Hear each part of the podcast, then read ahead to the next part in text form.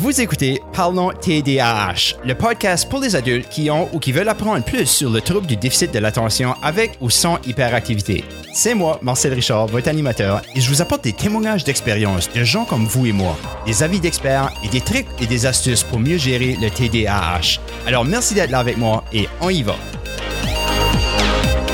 Bonjour et bienvenue à Parlant TDAH. C'est moi, votre animateur Marcel Richard. Je suis ici pour vous présenter les épisodes de la deuxième saison. J'avais vraiment hâte. Je m'avais donné comme objectif de les, euh, commencer à les présenter avant la fin du mois d'octobre. Puis, comme le procrastinateur, comme que je suis, euh, puis peut-être que vous autres aussi. Alors, au moins, je sais que les gens qui écoutent, probablement qui s'associent avec ça, la procrastination. Mais on est là le 31 octobre. Joyeuse Halloween. Puis, je vous présente le premier épisode de la deuxième saison. Cette semaine, j'ai eu la chance de parler à une femme qui est dans la deuxième partie de sa trentaine, on va dire. Euh, elle, c'est une ostéopathe qui est de retour aux études, puis elle a quatre enfants à la maison. Alors, on peut tout imaginer comment difficile que ça doit être de, de gérer le, TDAH lorsque tu as quatre enfants à la maison. Je peux vraiment pas m'imaginer.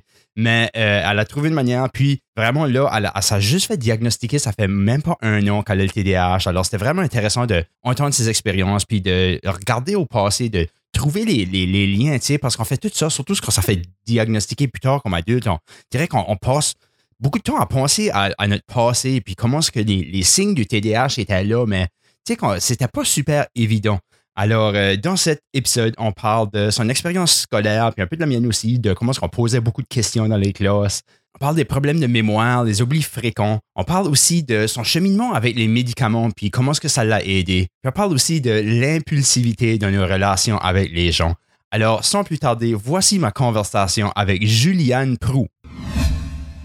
Je suis ici avec Juliane. Juliane, merci beaucoup d'avoir venu parler euh, de TDAH à parler de TDAH. C'est, euh, t'es, quelqu'un qui a écouté le podcast avant, puis t'as, as aimé ça, puis j'apprécie vraiment que tu as reach out pour me dire que tu voudrais partager ton histoire. Alors, euh, j'aimerais commencer par juste te demander un peu plus à propos de toi-même. C'est, c'est, qui ce que tu es, où est-ce que tu as grandi, puis euh, comment est-ce que c'était pour toi, apprendre que tu avais le TDAH à la fin? Euh, moi, je suis, euh, je suis une fille qui est originaire euh, de, de, Montréal. J'ai grandi pas mal toute ma vie là-bas. J'ai passé 20 ans à Montréal. je l'ai appris récemment. C'est vraiment récent, à 38 ans que j'ai appris que j'avais mon TDA. Dans le fond, pas de H. C'était vraiment un concours de circonstances là, qui a fait que, que j'en suis venue à apprendre que j'avais mon, mon TDA suite à la naissance de mon quatrième enfant. OK. Mais j'aimerais vraiment de explorer ces circonstances-là. C'est quoi ce que c'est quoi ce qui est arrivé? C'est quoi ce qui s'est mis en place pour te dire comme OK, je vais aller explorer ce diagnostic-là? Je me serais jamais douté. OK? Je me serais jamais, jamais douté que j'avais un TDA. Pour moi, là, c'était même pas une question dans ma tête. J'y pensais pas du tout. Tu sais, j'avais comme une image peut-être fausse là, de ce que c'était le TDAH, euh, plus relié justement à un comportement excessif, turbulent. Euh, c'était vraiment à ce niveau-là là, que, que que c'était fautif là, pour moi dans ma tête, dans le sens que c'était pas clair qu'est-ce que c'était. Et j'avais toujours l'impression d'être un petit peu en marge des autres, dans le sens que j'étais euh, énormément dans la lune, énormément déconnecté des autres euh, dans les conversations, par exemple, garder le fil dans les conversations. Mm-hmm. euh, c'était quand même assez compliqué pour moi à ce niveau-là. Là. Euh, avoir une discussion avec quelqu'un, par exemple, euh, je, je, je, serais partie dans ma tête. Là. La personne me parle, puis là, je me serais dit, OK, Juliane, concentre-toi. La personne, elle, est là, elle te raconte quelque chose. Mais au lieu d'écouter la, la, personne me parler, mais je serais en plus en train de me dire, concentre-toi sur ce que la personne te dit, Juliane. Ça, c'était comme chronique, mm-hmm. mais euh, Dirais-tu que ça arrivait plus, ça arrivait tout le temps ou plus dans les conversations où ce que peut-être que tu étais moins intéressé? Non, non, ça arrivait vraiment souvent. Vraiment, vraiment souvent, puis avec des gens que j'adore. OK. Dont une de mes amies, je me souviens, une de mes amies, une de mes très bonnes amies d'enfance, là, c'est une personne qui met énormément de détails dans ses histoires. Fait que c'est sûr que là, c'est encore plus demandant avec le TDA de souvenir de tous les petits détails. Mais à la longue, ce, ce type d'événement-là, ce que ça faisait, c'est que moi, je me, je me remettais en question. Je me disais, mais OK, là, Juliane, concentre-toi. Tu sais, la personne te parle, te donne des détails, mhm. mais j'arrivais pas à retenir ces éléments-là. J'arrivais pas à retenir, par exemple, les dates de fête. Mhm. J'arrivais pas à retenir euh, les détails des histoires.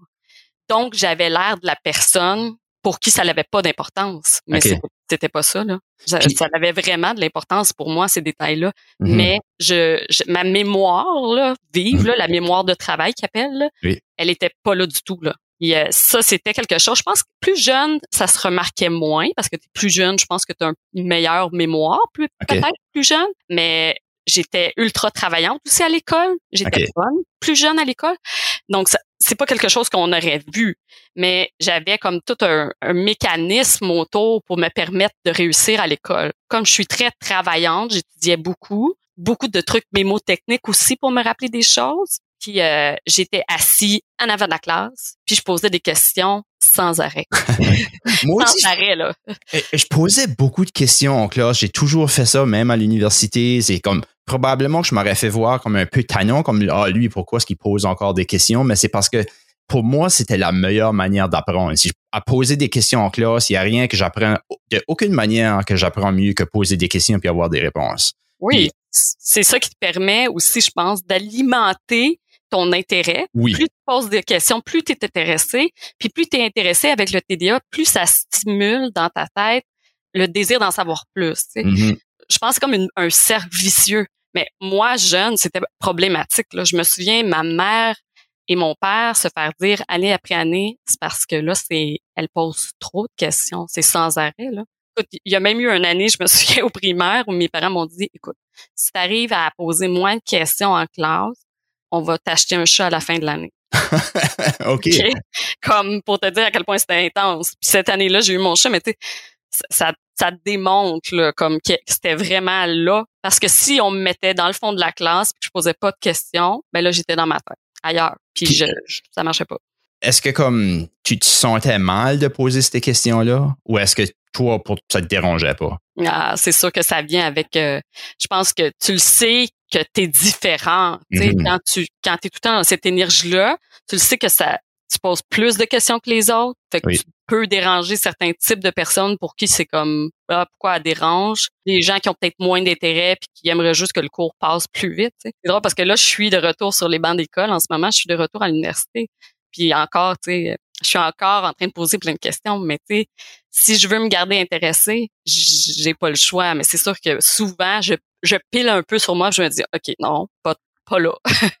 Pose pas de questions, Juliane. garde ça euh, smooth, tu sais. En même temps, c'est à l'université, tu te dis, ben, je sais pas personnellement, je me dis, ok, mais là, j'ai après payer pour ça, j'ai après, je veux avoir le plus que je peux pour mon argent d'une manière, ou même peut-être ça, c'est juste moi, là, je suis vraiment comme ça, mais en même temps, je me dis, c'est ma responsabilité d'apprendre, alors je vais faire tout ce que je peux pour le faire.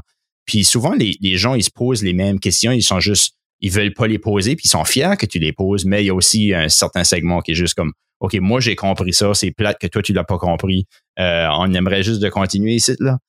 Ouais, aussi de pousser plus loin. Tu sais, des fois, je poussais un peu plus loin parce que tu sais, ça t'intéresse. Fait que là, tu poses plein de questions. Tu dis ah, mais si c'était ça, ça, ça veut dire quoi ou pourquoi vous avez dit ça. Mm-hmm. Là, le, sais, ça peut être, un, je pense, un peu déstabilisant pour certains professeurs qui ont peut-être préparé comme une matière, euh, tu sais, X, là, mm-hmm. qui sont pas prêts à aller de, comme dans la discussion avec les avec les gens. Mais c'est sûr que là, moi, dans le contexte où j'étudie en ce moment, euh, c'est peut-être plus à propos. Là, j'étudie en enseignement pour devenir professeur.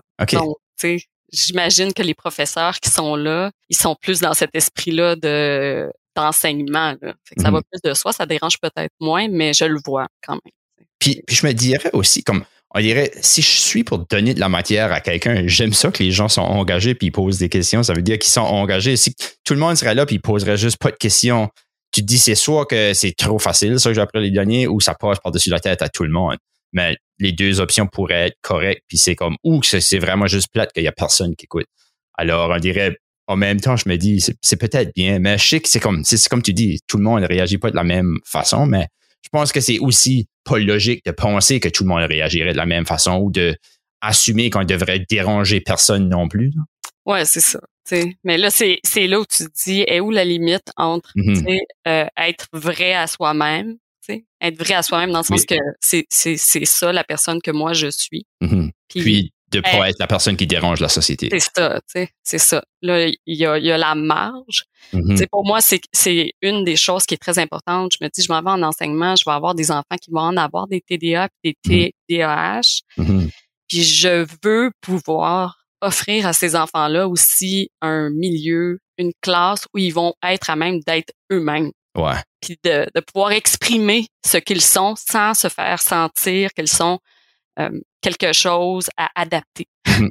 Parce que c'est ça qu'on fait. sais. Je suis à l'université, j'ai des adaptations pour mon TDA. Mhm. Puis on n'est pas anormal, mais tu sais, c'est un peu ça. Mhm. Fait que ça, c'est ce sentiment-là, je je je, je l'aime pas beaucoup. tu sais. De sentir que tu as besoin de t'adapter à la société parce que tu es un peu différent. Ouais, puis plutôt que de voir que tu peux apporter tellement plus, tu sais, tu peux apporter parce qu'on a quand même des, des forces. Moi, je suis Oui. une personne qui est extrêmement créative, Mhm. très créative. J'ai fait plein d'art dans ma vie. Puis en ce moment, je me je, je retourne aux études, mais j'ai quand même un bagage euh, de, de choses que j'ai faites dans ma vie qui euh, va m'amener vraiment plus loin en enseignement. Puis j'ai envie d'aller plus loin là-dedans, sans sentir que mon TDA peut être comme un frein ou une béquille. tu sais. Pour sûr. Puis, ouais, j'ai- j'aime beaucoup ça. C'est intéressant. Penses-tu que tu as toujours été comme ça ou que, comme, quand tu étais plus jeune, est-ce que tu peux facilement voir que tu avais le TDAH puis que tu avais besoin de t'adapter ou que même à sûr, ça te cause aussi un peu de doute. Tu- comme, je, je suis curieux du côté doute parce que moi, je doute quand même beaucoup parce que je, je vois beaucoup de signes lorsque j'étais jeune que j'avais le TDAH, mais en même temps, je réussissais très bien. Alors, je me dis comme, tu sais, peut-être que c'était-il présent, c'était-il pas présent? Je parlais beaucoup en classe, je posais beaucoup de questions comme toi. Je me vois dans tellement de choses que les gens disent, mais j'ai quand même ce doute-là. Est-ce que toi, en, regard- en- en regardant au passé, est-ce que c'est facile à voir que tu avais le TDAH ou as-tu quand même des, des petits doutes? je pense que je pense que les gens se rendaient compte qu'il y avait des choses qui étaient différentes. Est-ce que c'était clair? Potent- tu sais, c'était moins connu dans ces années-là. là. Moi, quand j'ai j'ai quand même 38 à ce moment-là, c'était quelque chose qui était peut-être moins parlé.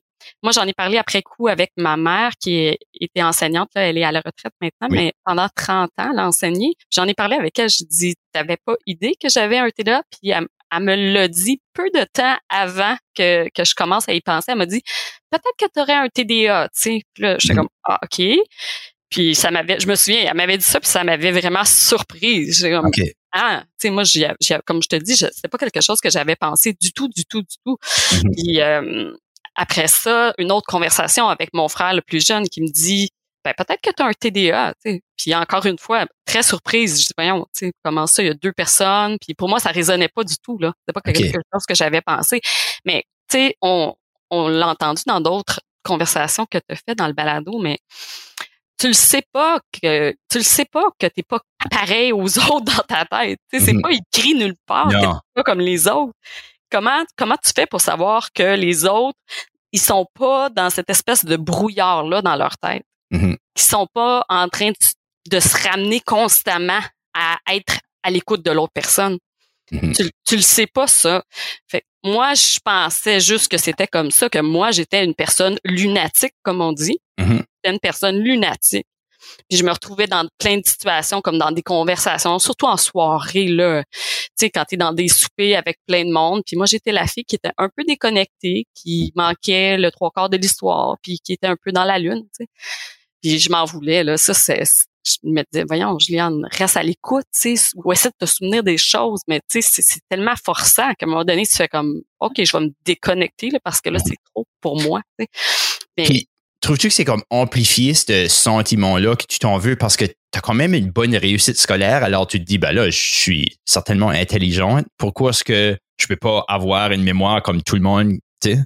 Honnêtement, là, je pensais, je pensais à un certain moment, surtout après mes enfants, mais quand même un peu avant aussi, je me suis dit à un certain moment, je pense que je suis en train de développer euh, un début d'Alzheimer, comme early. Alzheimer. OK. Je pensais que c'était ça. Je me souviens faire des recherches, des recherches sur Google, puis aller vérifier puis me dire, mais voyons, comment je fais pour me souvenir si peu de choses, puis oublier autant de choses? Mhm. C'est, c'est, ça, c'était rendu un stress. Puis à un certain moment donné, c'était aussi un peu un running gag avec mon fils qui, est- qui est plus vieux. Moi, j'ai un garçon qui a, vient d'avoir 14 ans. Mhm. Puis, euh, puis mon conjoint, puis les deux, tu sais, ils me disaient, mais on vient de te le dire ou euh, faire des choses, puis oublier que j'ai fait des choses. Là. OK. Ben voyons, tu viens de me poser la question, je t'ai répondu. Ah, OK. Là, je m'en souvenais pas. Euh, mon conjoint qui me dit, ah, j'ai envie d'un café. Je vais faire une carafe de café. je vais faire d'autres choses, puis j'ai oublié que j'ai fait du café. OK, ah ouais. Tu sais, là, là, je me dis, oh, comment ça? Tu sais, quand tu t'en rends compte, ça devient comme troublant. Là, là tu te Mhm. dis, est-ce que je- j'ai perdu ma mémoire? Tu sais, comment ça? Fait que puis plus jeune, je pense que c'était moins évident. Tu fais moins attention à ça. Plus vieille, tu commences à réaliser, tu te dis, OK, là, j'oublie vraiment beaucoup de choses. tu sais. C'est sûr qu'avec la vie familiale chargée, on s'entend, j'ai quatre enfants. Mhm. Ah J'ai oui. beaucoup de choses à me souvenir, mais la montagne de choses à se souvenir est tellement grande que j'oubliais vraiment beaucoup de choses parce que c'est dur de t'organiser à travers ça. Mais euh, plus jeune, c'est ça. Je, je pense que ça, les traits qui auraient fait qu'on aurait pu s'en douter, c'était le manque d'organisation. Moi, ma chambre, c'était ouf. Faudrait en reparler avec mes parents, mais j'en ris là. Mais ma chambre, c'était le bordel. Là. Moi, c'est encore comme ça. C'est, je me fais souvent, souvent mes parents me disputaient parce que j'avais, tu sais, ma chambre était une tête à cochon, comme qu'ils disaient. Je sais pas si c'était une tête à cochon ou je comme le- un parc à cochon à la fin parce que je- mes choses étaient partout, mais c'est comme ça que j'étais. Puis même maintenant, je regarde autour de moi, les, les choses sont un peu partout. Je suis pas bon à ramasser les choses, mais en même temps, ils disent que les, les gens, le TDAH, on aime de voir toutes les choses parce que si qu'on les voit pas, ils existent pas. Ouais, euh, en tout cas, ben, je sais pas. C'est sûrement, sûrement. tu sais. Mais au fond de toi, là, je suis sûre que t'aimerais ça, peut-être que ça soit propre. tu sais.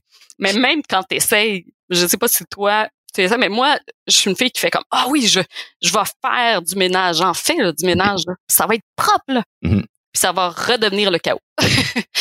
C'est c'est comme ça parce que quand arrivent des moments où tu as tellement de choses à penser, comme par exemple les matins là. Mhm. Moi les matins, c'est moi qui gère toute ma tribu que j'appelle, c'est moi Oui. qui, qui gère toute ma tribu là. Mon conjoint est charpentier. Donc tous les matins, c'est moi avant l'université qui va porter mes plus jeunes enfants puis mon grand. OK. Donc c'est une longue liste de tâches infinies où j'ai à peine le temps de me brosser les dents, de me faire une couette puis de mettre un legging. là.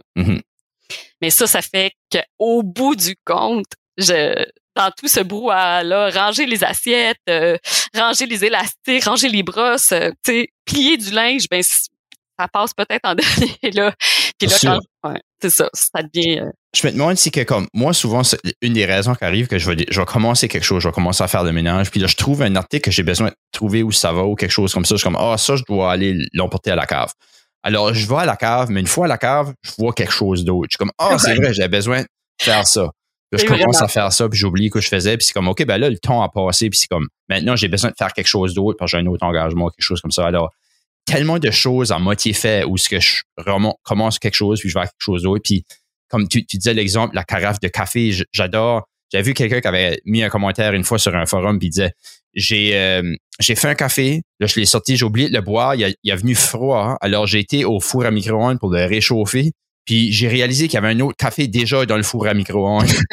j'avais oublié que j'avais réchauffé puis resté dans le four à micro-ondes, tu sais. c'est c'est vraiment ça, c'est vraiment ça. Écoute, comme je te dis, le matin, c'est tellement fou chez moi.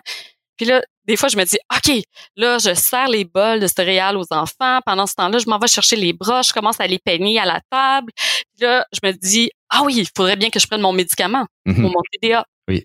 Fait que là, je, je me dis, OK, je vais aller prendre mon médicament. Mais là, je m'en vais dans la chambre de bain, puis je vais voir, ah oui, les brosses à dents, les filles ont fini leur, leur euh, repas. Fait que je vais sortir les brosses à dents. j'oublie que j'oublie mon médicament. Puis là, mon Alexa, il va me dire, rappel, n'oubliez pas votre médicament. Je dis, ah oui, c'est vrai, il faut que je prenne mon médicament. Là, je vais aller aux toilettes, puis je vais faire d'autres choses, je vais me laver les mains, ou je vais me brosser les dents, j'oublie mon médicament. Mhm. Puis ça, c'est cyclique, là. Puis là, Oui. tu te dis, OK, là, comment je fais pour, pour m'en rappeler, tu sais? Moi, mon je médicament, je le prends la première affaire le matin. Je fais rien. Comme il est à côté de mon lit, j'ai de l'eau, j'ai le médicament, il est direct là. Puis souvent, je le fais même avant que je veux me réveiller parce que j'adore, j'adore le prendre comme une heure, une heure et demie avant que je me réveille parce qu'il prend quand même longtemps à prendre effet. Puis là, je me réveille plein d'énergie. alors, mais il va finir plus tôt dans la journée, mais j'ai quand même un peu de difficulté à dormir, alors je trouve que c'est, bien pour moi. C'est vrai Mais- que c'est un bon, c'est vrai que c'est un bon, un bon truc, tu sais. Ouais. Mais d'implanter des trucs comme ça aussi, ça c'est quelque chose qui, qui me fait rire parce que moi, j'ai chez nous un milliard de systèmes d'organisation. Mhm. Vraiment là que j'ai que j'ai mis de l'avant parce que je veux être organisé. Je Mhm. veux là, au plus profond de moi. Mais il y a beaucoup de systèmes qui sont mis en application. So so là. Tu sais comme Par- j'ai parle-moi fait- de ça. Comment est-ce que, moi aussi, c'est comme ça tout le temps. Puis je, donne un exemple, on va dire, je, me, je, le sais que si je me fais des, des listes de choses à faire, comme une to-do list, je vais accomplir plus de cette journée-là. Mais je les fais pas tout le temps. C'est vrai. Il Même faut des fois, j'y pense.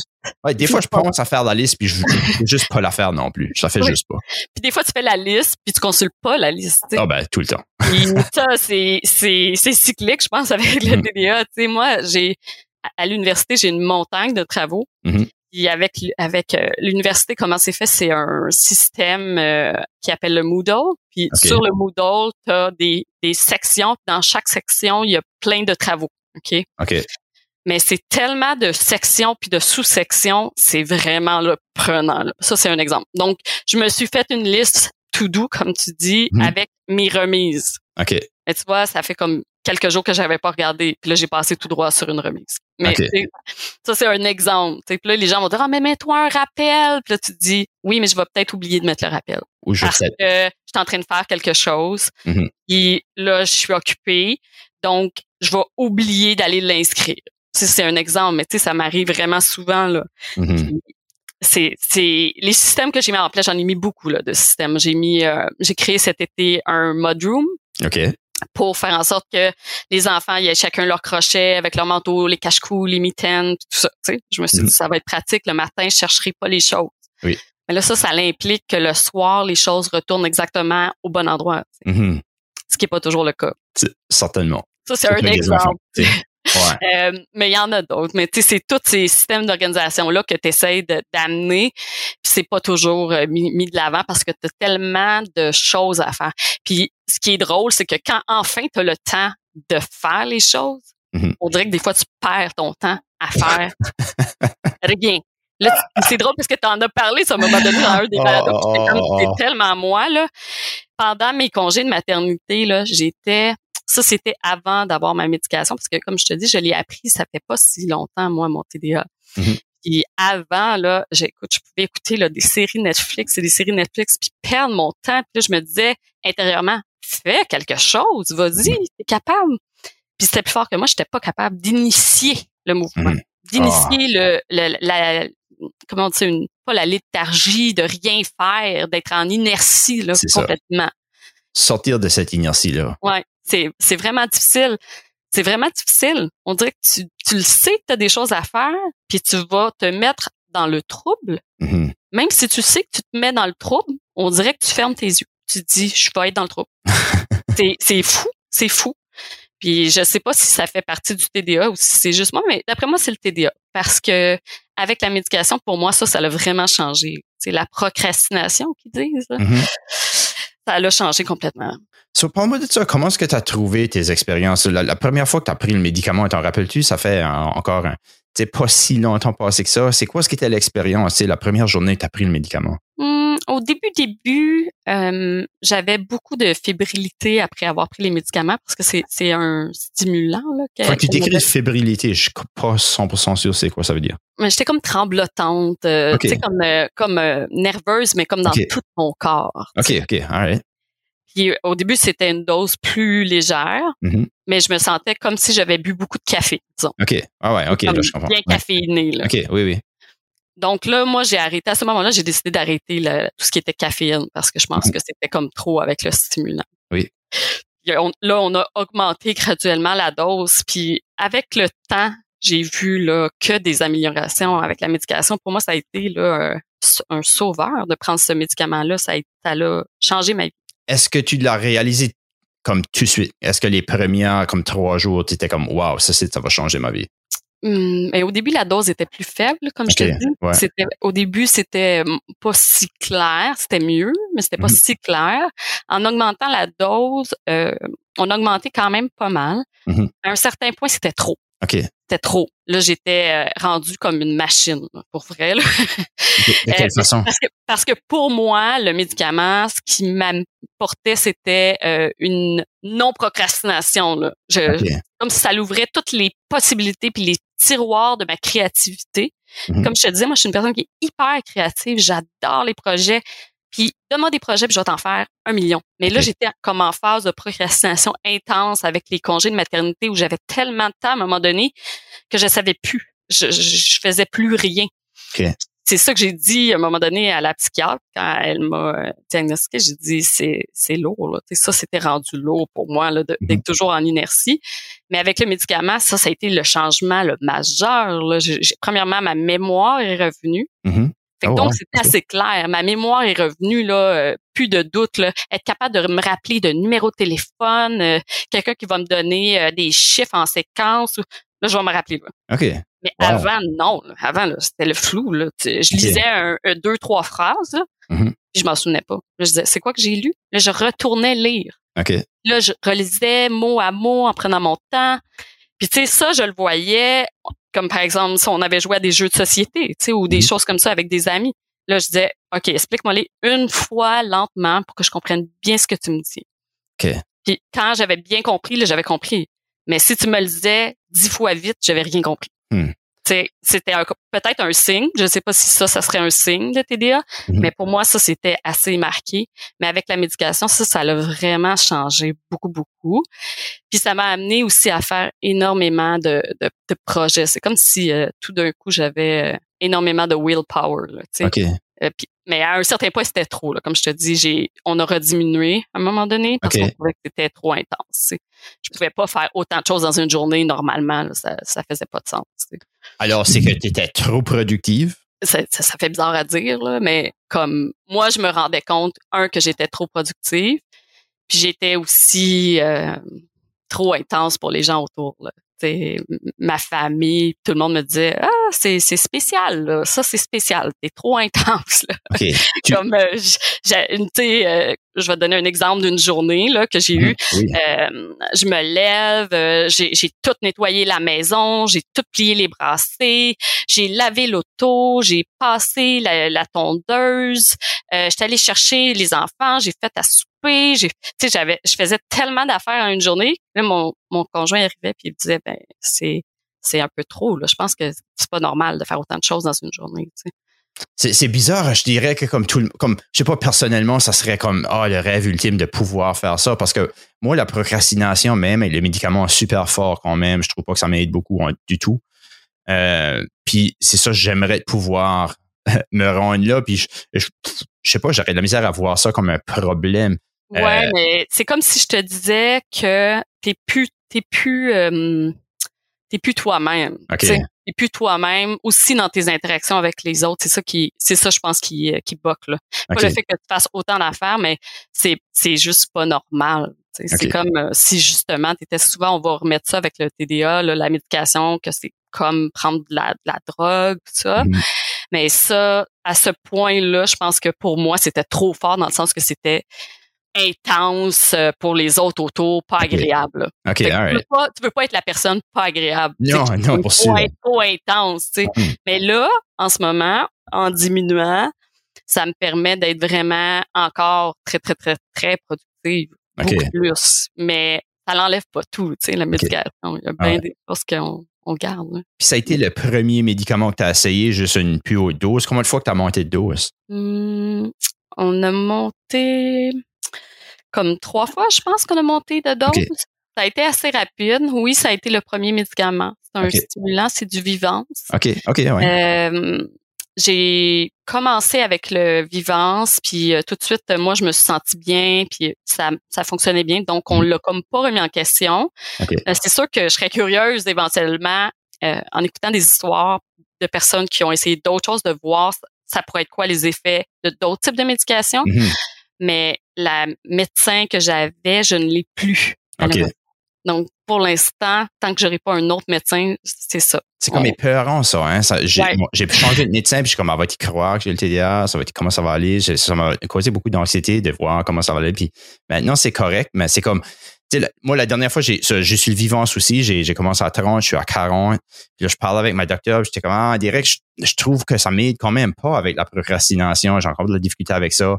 Elle dit oui, mais c'est pas comme un, performance enhancing drug. Ça, c'est, juste pour t'aider à comme, tu sais, est-ce que tu fonctionnes quand même bien? Puis je suis comme, oui, je fonctionne bien, mais je fonctionne pas à mon ambition. J'aimerais ça de pouvoir plus fonctionner à mon ambition. Puis on dirait Mais comme elle, elle voulait pas t'augmenter, elle voulait pas le tester avec toi, ça? elle elle est un peu comme pas vraiment elle dit si tu fonctionnes euh, tu fonctionnes c'est ça qui, compte puis j'ai curieux comme jusqu'à où est-ce que tu as monté puis comment est-ce que tu as diminué ensuite? Euh, nous, on s'est rendu jusqu'à 60. ok Puis moi, je suis quand même une petite femme, là. Mhm. Je suis surprise qu'elles veulent pas aller plus loin parce que là, en ce moment, on aurait diminué à 50, tu vois. ok Puis, euh, mais moi, je te dirais que 30-40, je sentais, mais c'était pas si, euh, si évident. Maintenant, c'est, c'est beaucoup plus euh, efficace pour moi à 50. là. Peut-être que peut-être que c'est simplement parce que ta dose, ton dosage est pas assez élevé, mais Mm. là, ça serait de voir avec ton médecin. C'est Mais ça, certain. Mais est-ce que tu as trouvé une grosse différence, tu sais, d'aller de 40 à 50, on va dire? Comment est-ce que tu te sentais? Tu sais, comment est-ce que ça, ça, on dirait, je me dis, juste 20% de plus, ça ferait passer d'une différence, là? Quand même. Moi, je l'ai vu. Moi, je l'ai Ouais. vu. en tout cas. Ok. Ouais. Le, le, le 30 au début, c'était assez euh, léger là, Mhm. comme différence.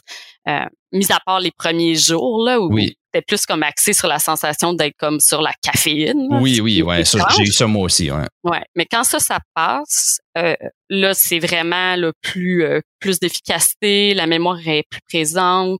Aussi, le fait de pas tomber dans la lune, ça, c'est vraiment, euh, je sais pas si toi, tu as ce type de symptômes-là, mais moi, je pouvais littéralement tomber dans la lune comme 50 fois dans une journée. Là. OK. Toujours avoir les, les- le regard euh, qui est perdu. Mhm. Puis C'est drôle parce que hier, hier, euh, j'avais un travail à l'université, puis j'ai pris la route. Ça a été un des matins où j'étais très occupée avec les enfants et j'ai oublié de prendre mon médicament. OK. Puis quand j'ai des journées comme ça où je l'oublie, ça me rappelle tellement comment c'était avant, puis ça me met les larmes aux yeux. Vraiment, OK. Ça me met les larmes aux yeux parce que tu le sais pas, tu vis ça, c'est lourd. Tu sais, c'est comme marcher à contre-courant un peu. T'es dans le brouillard, tout est flou, euh, t'es perdu, t'oublies tout. Puis c'est drôle parce que toute la matinée, j'ai fait des choses sans ma médication. Ça a été à l'envers. J'ai oublié mon sac, j'ai oublié mon laptop, j'ai oublié euh, le code d'entrée pour mon euh, pour mon stationnement. Tout ça. OK. Wow. Ça dit non. Fait que là, tu te dis, OK, j'en ai vraiment besoin pour fonctionner. Pour toi, c'est vraiment jour et nuit, là. Tu, tu te remarques, tu le remarques vite assez que le médicament, tu l'as pas eu. ah oui, c'est sûr. Je, je c'est, c'est clair et certain. Je m'en rends compte tout de suite que ça ça fonctionne pas. Là. Je- Est-ce que tu t'en rends compte le soir lorsqu'il commence à plus faire effet? il y a eu une phase où c'était euh, surtout euh, peut-être le premier mois où là j'avais comme vers 5-6 heures à peu près OK. un gros down, un gros crash là, d'énergie. Parce que ça te donne de l'énergie aussi. Oui, c'est hein, ça, hein, ça, Mm. ça te booste au niveau énergie. Là. Quand tu le prends, on dirait que tu es réveillé. Tellement que Mm. avant, je prenais peut-être 5-6 cafés par jour. OK. Puis là, j'en prends pas. Mhm. Si j'en prends, c'est juste parce que j'ai envie du confort du café, puis j'en prends du déca. OK. Ouais, ça, c'est. Moi, j'ai jamais bu du café, j'ai jamais aimé le goût, alors je m'ai jamais trop rentré dedans. Puis je me disais, c'est peut-être un, un, un vice que je veux pas apprendre à aimer. Je me disais, parce que là, ça va me coûter de l'argent à tous les jours. Puis je, je me disais que je fonctionnais sans ça, mais j'étais comme chroniquement fatigué avant. Tu sais, j'aurais été assis d'un. J'aurais été assis en classe, j'aurais baillé, tu sais, j'aurais eu, tu sais, j'aurais vraiment eu de la difficulté à me tiendre, réveiller. Mais maintenant, c'est comme, des fois, je, je réalise que j'ai comme, je suis comme fatigué. Si je suis fatigué dans l'après-midi, je suis comme, Hum, ça c'est bizarre. Puis avant, j'aurais toujours été fatigué dans l'après-midi. J'aurais été comme beaucoup fatigué. Même si je dors les soirs, j'aurais quand même été vraiment, la fatigue aurait joué une grosse partie. Puis là, ça, les, les médicaments éliminent ça. Puis je trouve ça bien. Oui, Euh, vraiment. Vraiment, le, moi aussi. Ça, c'est une des choses que je vais remarquer. Aussitôt que j'oublie mon médicament, mis à part le fait que je vais tomber dans la lune, que je vais oublier des choses, que je vais être confuse, je vais Mhm. chercher mes mots, mais je vais aussi vraiment fatiguée et je vais probablement écouter la télé. Mais c'est drôle parce que maintenant que je suis médicamentée, je me souviens même pas le nombre de fois. Tu sais, je me souviens plus la, la dernière fois que j'ai écouté la télé, là, pour te dire. Wow. J'écoute plus la télé. Je l'écoute plus du tout, là. OK. Du tout. Je Ah, m'emmerde. Quand je m'assois devant la télé, je trouve ça plate. Puis, puis c'est, je, je vais mieux aimer, par exemple, euh, conduire puis écouter, par exemple, des balados ou des trucs Mhm. comme ça, ou m'informer ou apprendre à faire des choses, OK. Ah ben, ça, comparativement à avant où là, je me serais comme pluguée sur la télé Mhm. pour me donner un break mental. OK. Ouais. Tu sais, je sais pas pour toi, mais moi, c'était comme toujours cette idée-là de me retrouver, par exemple, seule sur une île, sans attente de personne, sans Mhm. personne pour me dire, t'as ça, ça, ça à faire, parce que c'était comme trop. Mais là, là c'est plus comme ça. OK. Je comprends totalement ça aussi parce que moi, c'est comme, tu sais, j'ai pas d'enfant, puis c'est une des plus grosses raisons que j'en ai pas, c'est parce que je savais que comme j'ai beaucoup de difficultés avec les gens qui, qui demandent de mon temps parce que quand ce que je veux faire quelque chose, je veux aider les gens, je veux tout faire ça, mais c'est un peu que ça soit sur mon, le temps que ça me tente parce que si que j'ai pas le goût à ça, j'ai vraiment de la difficulté à me motiver, puis ça, ça me cause des, des, des, difficultés aussi où ce que je vais m'engager à faire quelque chose, puis lorsque je m'ai engagé à le faire, j'avais l'énergie de le faire, mais lorsque ça arrive à le faire, j'ai plus l'énergie de le faire. Mais je pense que ça va beaucoup avec, euh, encore une fois, le hyper focus, je pense, qui mm-hmm. appelle en TDA, de dire, OK, ça, ça m'intéresse vraiment beaucoup. Donc, ça, ça doit stimuler quelque chose dans mon cerveau puis faire en mm-hmm. sorte que euh, ça alimente le désir de continuer. Tu sais. Mm-hmm. La méditation, je pense qu'elle vient faire ça pour nous. Elle vient comme stabiliser ça. Donc là, tu n'as plus besoin que ce soit un intérêt majeur, ça l'aide, j'imagine, mais ça, ça permet justement d'aller de l'avant dans des choses qu'avant, tu aurais juste repoussé, repoussé, repoussé parce que là, ça ne tente plus. Puis c'est vrai, moi aussi, là, j'ai fait de l'art, euh, du dessin au fusain longtemps quand j'étais jeune. Je me souviens, quand j'avais un sujet que j'aimais, là, je pouvais travailler dessus puis faire ça hyper rapidement. Mm-hmm. Mais si j'aimais pas ça, ça durait là, ad vitam aeternam. Mm-hmm. Je faisais pas, puis je, repoussais. Puis, puis comme après tous les, les, les trucs qu'on fait avec le TDA. Mm-hmm. Est-ce que tu as trouvé comme que tu. C'est un peu changement de sujet, mais lorsque tu prenais les médicaments, est-ce que tu as trouvé des effets secondaires? Comment est-ce que tu as dit là, comment est-ce que tu as comme géré ça? Puis est-ce que ça finit pire à augmenter la dose? Parce que moi, même juste aller de 30 à 40 sur le vivant. Je trouve j'ai maintenant la bouche sèche puis c'est tannant. C'est comme. Ah ouais. Euh, Vraiment. ouais. Vraiment, moi aussi. La bouche sec, c'est une des choses qui est le plus majeure, ça, et avoir chaud. OK. Avoir chaud, là, moi, c'était, là, euh, puis encore aujourd'hui, là, avant, j'étais la fille avec mon gros coton ouaté, euh, double manteau, tuc, foulard. Là, maintenant, je suis en classe avec des gens qui sont habillés avec leur coton ouaté, leur tuc, puis moi, je suis en camisole et j'ai chaud. OK. Comme, pour te montrer à quel point, là, mon, mon corps produit de la chaleur. J'ai, je mets de l'air climatisé en ce moment dans mon auto. OK. OK. Ah, c'est intéressant. Moi, moi ça a été un peu le contraire de ça d'une manière parce que j'ai beaucoup froid aux doigts puis aux pieds avec les, stimulants. Je trouve que j'ai, puis c'est, commun assez comme, comme effet secondaire, mais c'est souvent que comme maintenant j'ai toujours des, chaussures aux pieds parce que j'ai, fret aux pieds. Même présentement, je garde, il fait 22 degrés dans ma chambre qui est quand même assez froid. Moi, je le mettrais à 23.5 puis je serais correct. Mais maintenant, j'ai un coton ouaté puis j'ai, j'ai vraiment, j'ai les doigts froids comme tout de suite. Puis habituellement, quand je parle, je fais un podcast, j'ai souvent chaud puis probablement je vais me réchauffer là, mais c'est, c'est ça a été vraiment le contraire. J'ai, j'ai froid, j'ai souvent des gants, puis euh, mais c'est, c'est bizarre, hein, comment est-ce qu'on réagit à ça, mais c'est quand même la bouche sèche qui me tanne le plus parce que là, je sais que si je parle à quelqu'un, mais je pue de la bouche, puis ça me tanne.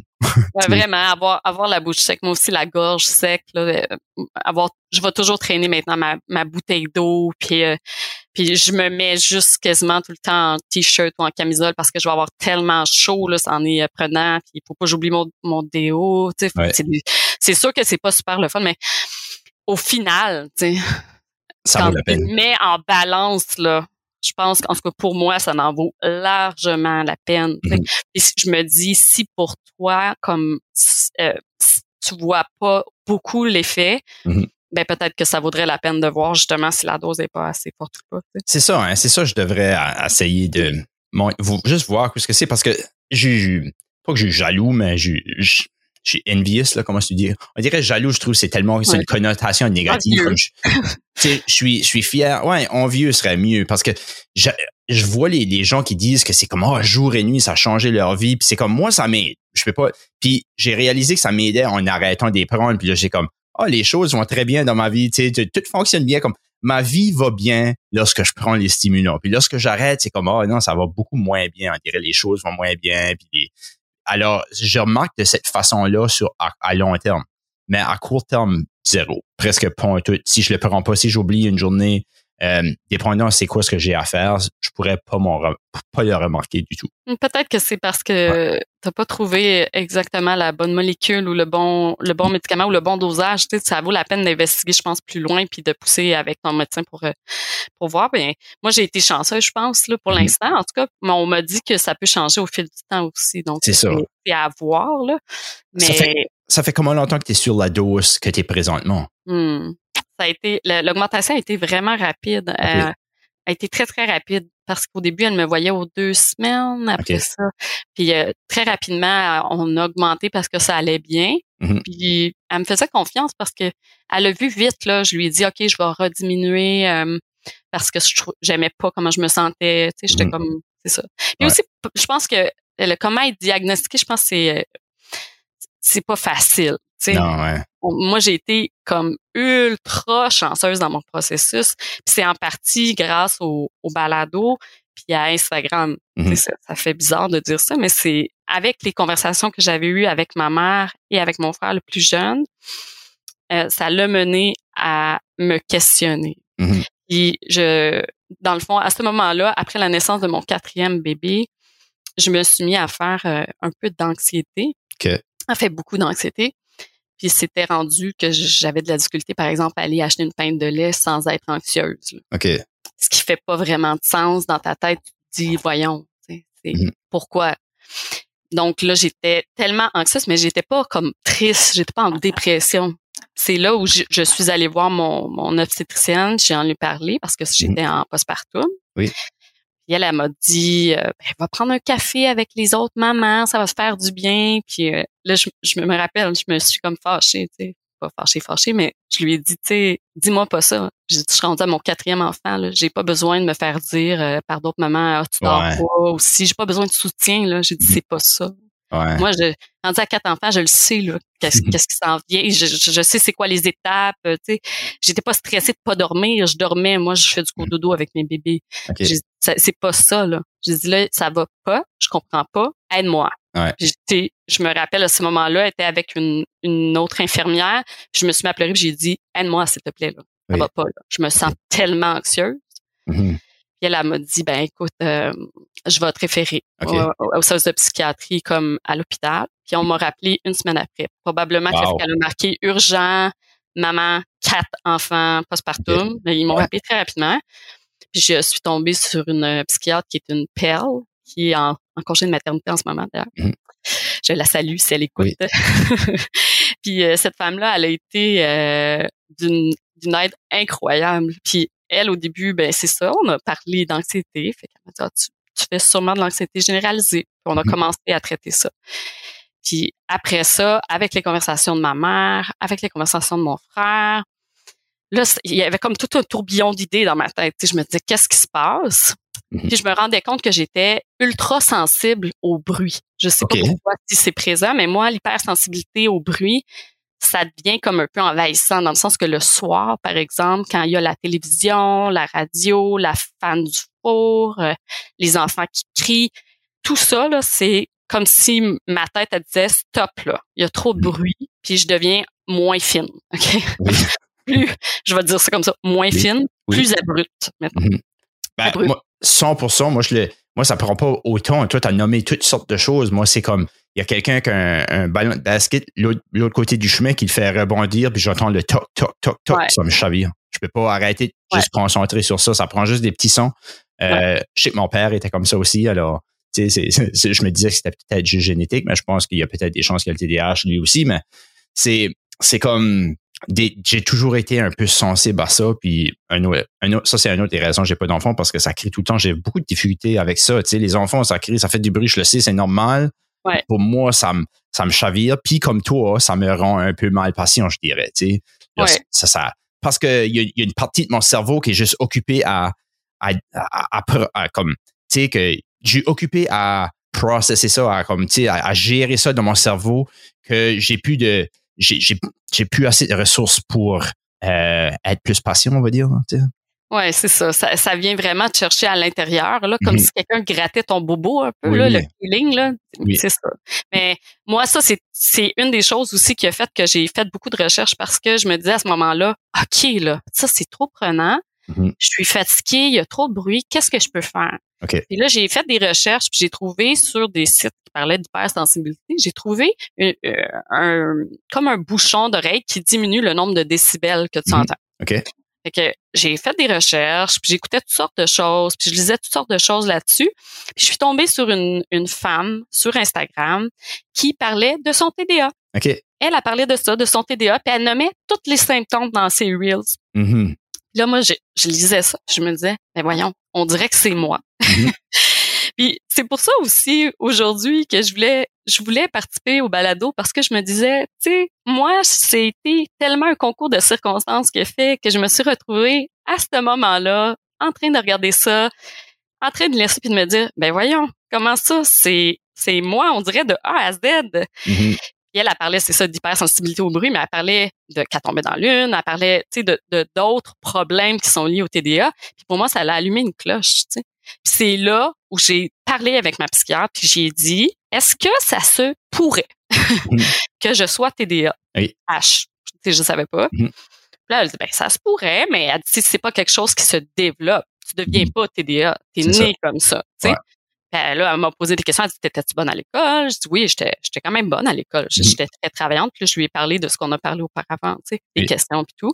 Elle dit, ah, quand même. Puis là, on a fait des questionnaires avec euh, mon conjoint, ma mère, moi. Puis euh, elle a dit, ça dépend. Si le questionnaire il est très, très concluant, ben, c'est assez pour te donner un diagnostic. Mais si ce l'est pas, là, va falloir que tu ailles au privé euh, pour pousser plus loin. Oui. Puis chez moi, c'était hyper concluant parce que vraiment, j'avais énormément de symptômes. tu sais. Ouais. Moi, c'est ça, c'est c'est un peu comme, je dirais pas que c'est hyper concluant, c'est- ça l'est un peu, puis je pense que si tu aurais demandé à, ma femme au, début, elle aurait probablement dit non, probablement non. Mais là, plus qu'elle apprend du TDAH, plus qu'elle réalise comme, ah oui, tu fais ça, tu fais ça, tu fais ça, tu fais ça, tu sais, c'est ça qui est difficile un peu, même avec les parents, parce que la majorité des parents ont aucune idée c'est quoi le TDAH, tu sais. Euh, je dirais, mon père a probablement aucune idée c'est quoi non plus, mais tu sais, je me demande à ma mère, c'est comme, mon père, il partit souvent ces choses. Il dit, ah, ses lunettes sont pas attachées sur lui, il les trouvera jamais. Là. Puis des choses où ce qui est comme, c'est juste typique du TDAH.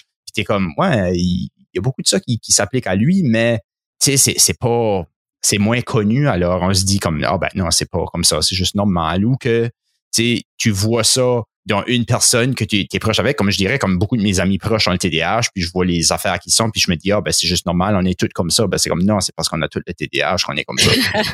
Il y a aussi, je pense qu'on, il y a beaucoup de gens qui vont minimiser ou qui vont ramener ça à eux d'une façon euh, qui est négative, dans le sens que, tu sais, si quelqu'un qui est neurotypique, qui n'a pas de Mhm. TDA, va dire, ah ben moi aussi je tombe dans l'une. Ah c'est ouais. sûr que tout le monde tombe dans l'une, mais je suis certaine que ces gens-là tombent pas dans l'une aussi souvent qu'une personne qui a un TDA. Tu sais, ou, ou la, la capacité de te souvenir ou de pas être confus. Tu sais. Moi, je dis souvent le matin, euh, je cours à droite, je cours à gauche.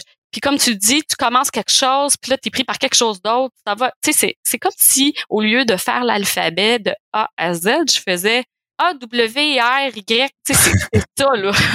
C'est ça. C'est à l'envers. Puis ça fait pas de sens, mais c'est comme ça Puis pour toi.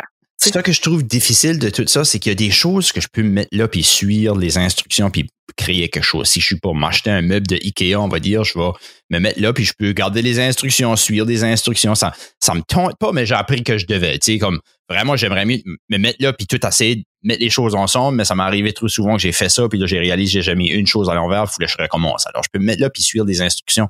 Ça c'est correct, mais pour l'organisation, comme tu dis, de, de commencer une tâche puis d'arriver jusqu'à la fin de cette tâche-là, c'est vraiment difficile parce que souvent, entre chemin, je vais penser à quelque chose d'autre, puis ça va être plus fort que moi de sortir puis aller regarder à cette autre chose-là. Mais j'ai l'impression que des fois, en tout cas pour moi, c'est comme ça. Quand j'ai une structure qui est établie par un cadre, par quelqu'un, Mhm. pour moi, ça paraît bizarre, mais c'est comme plus facile. Ben oui. Parce Ah. que j'ai pas à me concentrer sur la structure. Elle est là.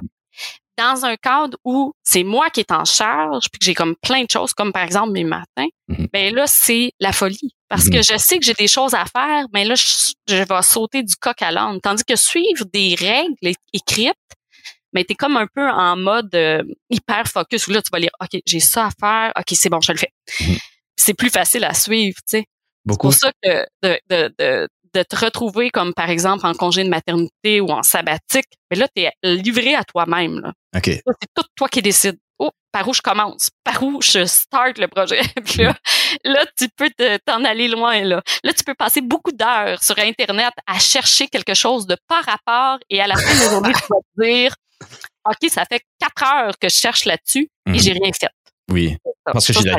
Ça, ça m'arrive beaucoup, beaucoup. Ouais. Euh, je me demandais la question aussi comme je- j'aime pas la structure, moi, j'aime vraiment pas ça, mais je, je suis tellement plus heureux lorsque j'en ai. Puis je me demande si que tu, tu connectes avec ça ou que tu trouves pas vraiment. C'est J'aime vraiment. Aujourd'hui, je, je, te dirais que j'aime vraiment ça. Mais j'ai tendance comme personne à remettre en question beaucoup les choses. que Surtout Oui. si je trouve que ça fait pas de sens. Mhm. Comme je suis une personne qui croit beaucoup comme à l'égalité puis au droit euh, d'amener des choses. Si on est capable de justifier ou si c'est pas justifié aussi de remettre en cause des choses. Mais pour moi ça c'est super important. Je trouve qu'on vit dans un monde où il y a comme un cadre puis c'est ça le cadre. Puis il faut que tu t'y plies. Puis souvent Mhm. je trouve ça un peu niaiseux. Je me dis mais là si il n'y a pas de raison à ça, pourquoi est-ce qu'on tient tant à ce cadre-là? Mhm. Puis euh, c'est sûr qu'avec l'école ou avec tout ce qui est instance, mais il y a beaucoup de règles. Fait que ça, je vais avoir plus de difficultés. Mais en même temps, dans un projet X, d'avoir des règles ou euh, c'est sûr que ça m'aide. Ça m'aide, puis je me sens plus à l'aise. Mhm. Par exemple, à l'université en ce moment, en didactique, c'est les didactiques, c'est c'est apprendre comment enseigner dans le fond. Mhm. On voit différents modèles de didactique. Puis il y a beaucoup de modèles où c'est euh, laisser à l'enfant, laisser à l'élève la charge de son apprentissage. Puis pour moi, comme personne avec un TDA, je sais très bien que moi, me laisser en charge de mon apprentissage comme à nu, là, comme ça, là, vas-y, c'est c'est pas gagnant là. c'est- pas gagnant, c'est pas gagnant. Je vais je vais probablement dériver à quelque part. c'est- pour moi, souvent, c'est me donner plus de code pour que je me ponde avec. tu sais. Ouais, c'est ça, c'est ça. C'est vrai. Puis puis c'est plate parce que cette liberté-là, je la recherche. Je, je veux cette liberté-là. Je veux la liberté du ton. Il n'y a rien que je veux plus de ma vie que la liberté Ouais. du ton. Mais lorsque j'ai trop de ton, je suis moins heureux parce que Ouais. j'aime d'accomplir des choses. Mais c'est si tu me donnes trop de ton, là, je me dis comment j'ai du temps en masse à faire ça, puis je finis par perdre mon ton. Ouais, puis après ça, tu l'as tu dis oh, je suis en urgence parce que là, Oui. je supposée avoir fait ça puis je l'ai pas fait. Oh oh go go go go go go go. Ah. Là, tu vas le faire, tu sais. Mais ça c'est c'est c'est pas un super feeling, tu sais vraiment. Moi aussi j'aime j'aime mieux euh, j'aime mieux au final, je pense avoir une structure, je, je me sens mieux. C'est une une des raisons aussi pourquoi j'ai décidé de retourner à l'école. Je me disais, OK, comme ostéopathe, j'étais travailleur autonome, puis tu sais, c'est beaucoup de charges de gérer là, les horaires, de gérer euh, tout ce qui est autour de l'ostéopathie, pas les traitements en tant que tel, parce que Mm. ça, ça, ça allait très bien pour moi, mais gérer tout ce qui est euh, les finances, puis tout ça, tu sais, t'es travailleur autonome, c'est beaucoup de choses. C'était difficile. C'était très difficile, puis ça m'a amené beaucoup de troubles, puis beaucoup de stress, tu sais. Mm. Donc, Moi, je- moi, pour moi, j'ai décidé comme que c'était assez. Là. Être travailleur autonome, c'était pas pour moi. Est-ce que tu as travaillé que tu n'étais pas autonome? Est-ce que tu as travaillé pour quelqu'un d'autre ou que tu as toujours travaillé comme travailleuse autonome parce qu'une fois que tu as gradué, tu, tu pouvais le faire? J'ai travaillé euh, à deux cliniques euh, principalement, le plus, mais à deux cliniques principalement. Donc, c'était pas mes cliniques à moi, mais t'es quand même travailleur autonome parce que c'est pas reconnu au Canada encore, l'ostéopathie. Ok. C'est en voie de reconnaissance. Donc, euh, pour moi, c'était... euh, c'est ça. C'est c'est plus euh, la logistique là, de- du travail autonome qui est lourde. Ça me manquait. Mhm. Mais il y a, d'autres raisons qui fait que je que j'ai décidé de, de changer d'orientation. Tu sais, la passion de de- d'enseigner, euh, la, la connexion avec les enfants. Puis c'est drôle parce que depuis que j'ai commencé, on m'a beaucoup encouragé. Mon, mon conjoint il m'a beaucoup encouragé à, à me réorienter. Puis j'ai trouvé là, tellement comme une passion incroyable. Puis c'est c'est bien parce qu'il y a un cadre dans l'enseignement, dans le sens qu'il y a des règles, euh, le programme, euh, les, tu sais, il y a beaucoup de choses émises par le ministère, mais tu as tellement de possibilités de création à travers tout ça. On dirait que c'est le parfait cadre pour quelqu'un qui a un TDA. Ça fait bizarre parce que Ok. tu sais, on, on croirait pas, mais oui. Est-ce que ça a été difficile de faire la décision de laisser une carrière qui est sûrement plus lucrative pour l'instant que ça sera d'aller en enseignement? Est-ce que c'était une considération, ça, que tu as eu de la difficulté avec ça ou que c'était assez clair que tu avais besoin d'un changement?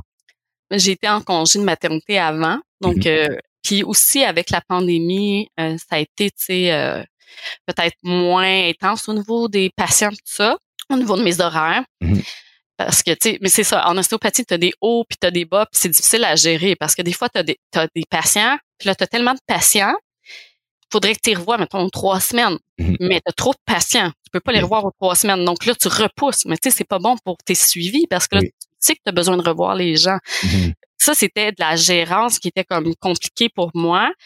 Puis aussi, euh, les vacances, planifier tes vacances, euh, planifier l'argent pour tes vacances parce que tu continues à payer tes locaux. Mhm. Mais tu sais, tout ça, c'était pas quelque chose qui me qui me qui me parlait. Oui.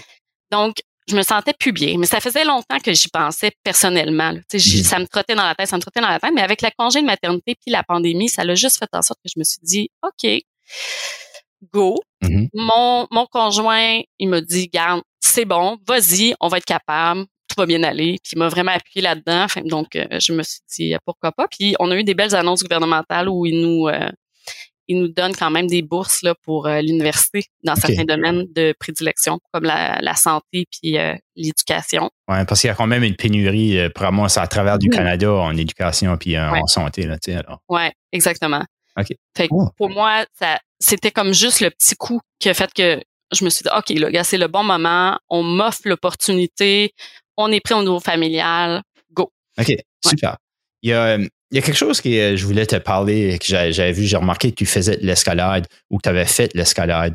Ouais. Puis, je suis curieux si tu as, eu comme un historique peut-être de sports qui sont peut-être un peu plus dangereux que je dirais, tu sais, où est-ce qu'il y a un risque, où est-ce que est-ce que est-ce que ça joue une partie dans ta vie ça de de, de chasser ou de, de, de suivre cette euh, tu sais peut-être l'adrénaline d'une manière ou d'une autre?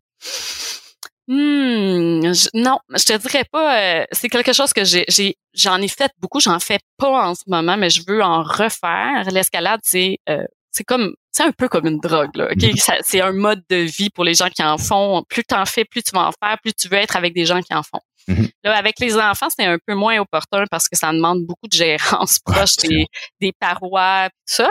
Mais c'est comme ça que j'ai rencontré euh, mon conjoint. Mais j'ai toujours euh, adoré ça. C'est, c'est, c'est magique. Mais c'est pas non. Je dirais pas que c'est un, une adrénaline ou un rush de le faire. Euh, c'est vraiment euh, le trip. là. C'est vraiment le fun. Pour vrai, l'escalade, ça, c'est enrichissant. C'est c'est comme une danse. J'appelle ça comme une danse. Oui, comme faire une danse sur une paroi de roche parce que tu trouves comme une méditation. Tu trouves tes mouvements. Tu y vas comme sur un rythme. C'est comme un moment seul avec toi-même.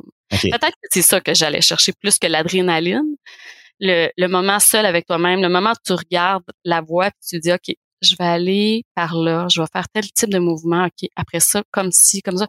Ça, c'est, c'est bon, tu sais. OK. Puis, J'ai une question parce que plusieurs parties. hein. Comme moi, je, je me, je m'aurais jamais trop dit comme quelqu'un qui est dans la lune, mais je dirais plus que je suis dans ma tête. Euh, parce que je suis après de penser à tellement de choses en même temps. Puis moi, l'adrénaline, j'aime beaucoup ça. Euh, parce que j'ai- fait du kitesurf. Là, présentement, j'apprends d'apprendre à, à conduire un unicycle électrique. Puis j'aime j'aime le côté adrénaline, mais ce que j'aime de le côté adrénaline, c'est que ça m'occupe tellement le cerveau que j'ai pas le temps d'être dans ma tête. Je, suis trop présent à ce que je fais. C'est comme quasiment ma méditation. Je vois ça un peu comme ma méditation parce que j'ai besoin de faire quelque chose qui, peut-être un certain danger dedans qui va m'apporter euh, un côté où ce que je pourrais être plus présent et au lieu d'être dans ma tête. Puis je me demande, lorsque tu dis que tu es dans la lune, est-ce que tu, dirais que tu es juste après de penser à n'importe quoi ou tu après d'essayer de concréter ou concrétiser quelque chose, une idée dans ta tête? ça, ça l'arrive tellement, sans la médication, ça l'arrive tellement souvent. C'est souvent, je, je suis pas juste dans la lune, je pense à d'autres choses dans ma tête. Les gens vont dire, hey, t'es dans la lune, Juliane, reviens, tu sais. Mais souvent, c'est parce que je suis en train de réfléchir à différents éléments, puis je suis en train de planifier ou de penser à un projet ou de penser à d'autres choses, ou dans certains cas, penser à revenir à la conversation. Ok. Tu sais, c'est niaiseux même, là, mais Ah tu sais, comme reviens, concentre-toi. Puis là, je vais me dire, mais arrête de dire concentre-toi, concentre-toi. Mais là, Ouais. plus tu te le dis, plus c'est comme un cercle vicieux. Mais c'est sûr que tout ce qui est adrénaline, je comprends aussi ce que tu veux dire. C'est sûr qu'il y a des choses qui vont être comme euh, passionnelles. Tu sais, moi, je suis quand même passionnelle. Je, je dirais pas que c'est le, le- le danger, mais je vais être passionnelle dans beaucoup de choses dans ma vie. J'ai fait beaucoup de trucs. J'ai fait du théâtre, j'ai fait de la danse, j'ai fait de l'escalade, j'ai fait du bateau dragon. C'est toutes des choses pour, lesquelles j'ai eu des grandes passions. Tu sais, on dit souvent à la blague, les gens qui ont des TDA, là, ils, achètent un million d'affaires parce qu'ils partent là, comme sur une lure. Je veux faire tel projet. Puis après ça, ils vont dire, ah, ça m'intéresse plus, puis là, ça reste là. Mais moi, moi, il y en a eu beaucoup comme ça. Mais il y a eu des choses que j'ai faites plus longtemps, mais ces choses-là, ça t'alimente. Je me dis, pourquoi tu es là si c'est pas pour vivre des passions dans ta vie, tu sais? Ah, pour sûr, parce que c'est. Je veux dire, je pense que tout le monde, quand le TDA, TDAH, se, se voit là-dedans aussi, où ce que tu commences de quoi tu adores, puis là, tu le laisses, puis il appelle ça un peu de la taxe du TDAH, où ce que tu vas payer Ouais, tellement de choses, puis tu vas finir par les laisser collectionner de la poussière en quelque part, éventuellement, tu sais. Ouais, ouais. Puis des fois, tu, tu pars sur des choses aussi. Puis là, après ça, tu vas dire, mais voyons, là, pourquoi j'ai fait ça au lieu de faire les choses que j'étais supposé faire? Comme cette semaine, au lieu de faire, il y a eu une journée, au lieu de faire des travaux, que j'ai des travaux à faire, là, quand Mhm. même. Et on s'entend, j'ai pas tant de temps que ça avec les enfants. Oui. Mais j'ai lavé mon auto, j'ai lavé mon auto, puis j'ai lavé mon sofa aussi. OK. À la champignonne. J'ai tout fait ça toute la journée. mon chum il est arrivé, il me dit, Juliane, pourquoi t'as fait ça? Je- Mais c'était ça, là. Cette journée-là, j'ai, j'ai passé plein d'heures. C'était impeccable, là. Mm. Mais, j'aurais dû faire d'autres choses, tu sais. Ça, je te dis, des fois, c'est comme des passions. Puis avec le médicament, je, je dirais que ça l'a pas calmé vraiment ça, ça l'a comme alimenté ça un peu, là. C'est là où euh, je me dis, oups, Ouais, parce qu'il y a des gens qui disent aussi que c'est c'est parfois que le médicament, il aide à te concentrer, mais il, il décide pas à quoi tu vas te concentrer dessus. C'est Euh. ça, exactement. Puis moi, j'ai fait, là, écoute, tellement de projets. Quand j'ai commencé à faire la médication, c'est comme si ça avait allumé un feu en moi. Là. OK. Vraiment, allumé un feu. Euh, j'ai, j'ai refait tout mon aménagement paysager. J'ai levé des centaines de bacs de terre là, OK. cet été. J'ai refait là, des pieds et des pieds de, de mon aménagement avant chez nous. Puis, tu sais, mes voisins ils ont remarqué, tout le monde autour, il était comme, t'es tout le temps dehors en train de travailler sur ton aménagement paysager, tu sais. J'ai fait ça sans arrêt, j'ai fait un mudroom, j'ai repeint ma cuisine, j'ai, j'ai fait tellement d'affaires, ça a même pas de bon sens. Mais, je me dis, à quoi ça sert d'être là si on fait pas des choses qui nous passionnent, tu sais? Mhm. Puis moi, c'est ça. Mon chum, il me dit tout le temps, arrête de regarder Pinterest, là. Oui. comme c'est assez, là, les projets puis tout. Mais avec l'université, c'est moins, euh, je suis plus dans l'université, j'ai tellement de choses à faire que là, comme, focus, que tu n'y arriveras pas, là. On, di- on dirait, j'aime j'aime ça de penser que c'est peut-être possible, puis euh, peut-être je devrais euh, regarder à, à augmenter la dose. puis- Mhm. Parce que c'est comme, j'aimerais tellement de être- j'aimerais tellement pouvoir faire ça. Moi, c'est même les choses que je veux faire, les, les, choses que comme je veux faire, puis que peut-être que j'aime de faire assez, ben, peut-être que je- veux faire, mais j'aime moins de faire, qui m'arrête beaucoup. Ben, je vais juste, je vais juste perdre mon temps, tu sais, sur Facebook, juste garder sur Facebook, puis je me sens jamais bien après de faire ça. Des fois, je trouve des choses que j'aime, puis ça m'emmène des places que je veux aller, mais on dirait que c'est juste parce que c'est facile, je sais pas exactement quoi faire, alors je trouve de quoi qui est super facile à faire que j'ai pas besoin de penser trop. Ouais, c'est ça. Mais je pense que comme scroller sur le téléphone puis faire du Facebook, c'est comme un peu comme aller jouer au poker ou euh, aller au casino. Tu sais, ça a comme un, un effet un Oui. peu addictif. Tu sais, Ah, ça c'est- alimente ton cerveau. C'est facile. Mais moi aussi, il y a eu un, avant la médication surtout. Je, te dirais que pour moi, c'était comme un peu, je savais même pas pourquoi je le faisais. Je le faisais. Je le faisais parce qu'il y avait comme cette drive là en dedans de le faire comme un peu une addiction au sucre, une addiction au café. Ouais. Est-ce que c'est pas sain. lorsque tu avais de l'anxiété, tu as fait diagnostiquer avec l'anxiété, est-ce que tu as pris des médicaments pour l'anxiété puis ça t'a aidé? Euh, oui, oui, ça l'a aidé. Puis c'est drôle parce que c'est quelque chose que j'ai parlé avec la, la psychiatre parce que je disais, tu sais, est-ce que ça va avec le, le TDA? Puis ce qu'elle m'a dit, c'est que très souvent, un TDA qui est non diagnostiqué, ça va amener d'autres choses Mhm. chez la personne, comme secondaire à.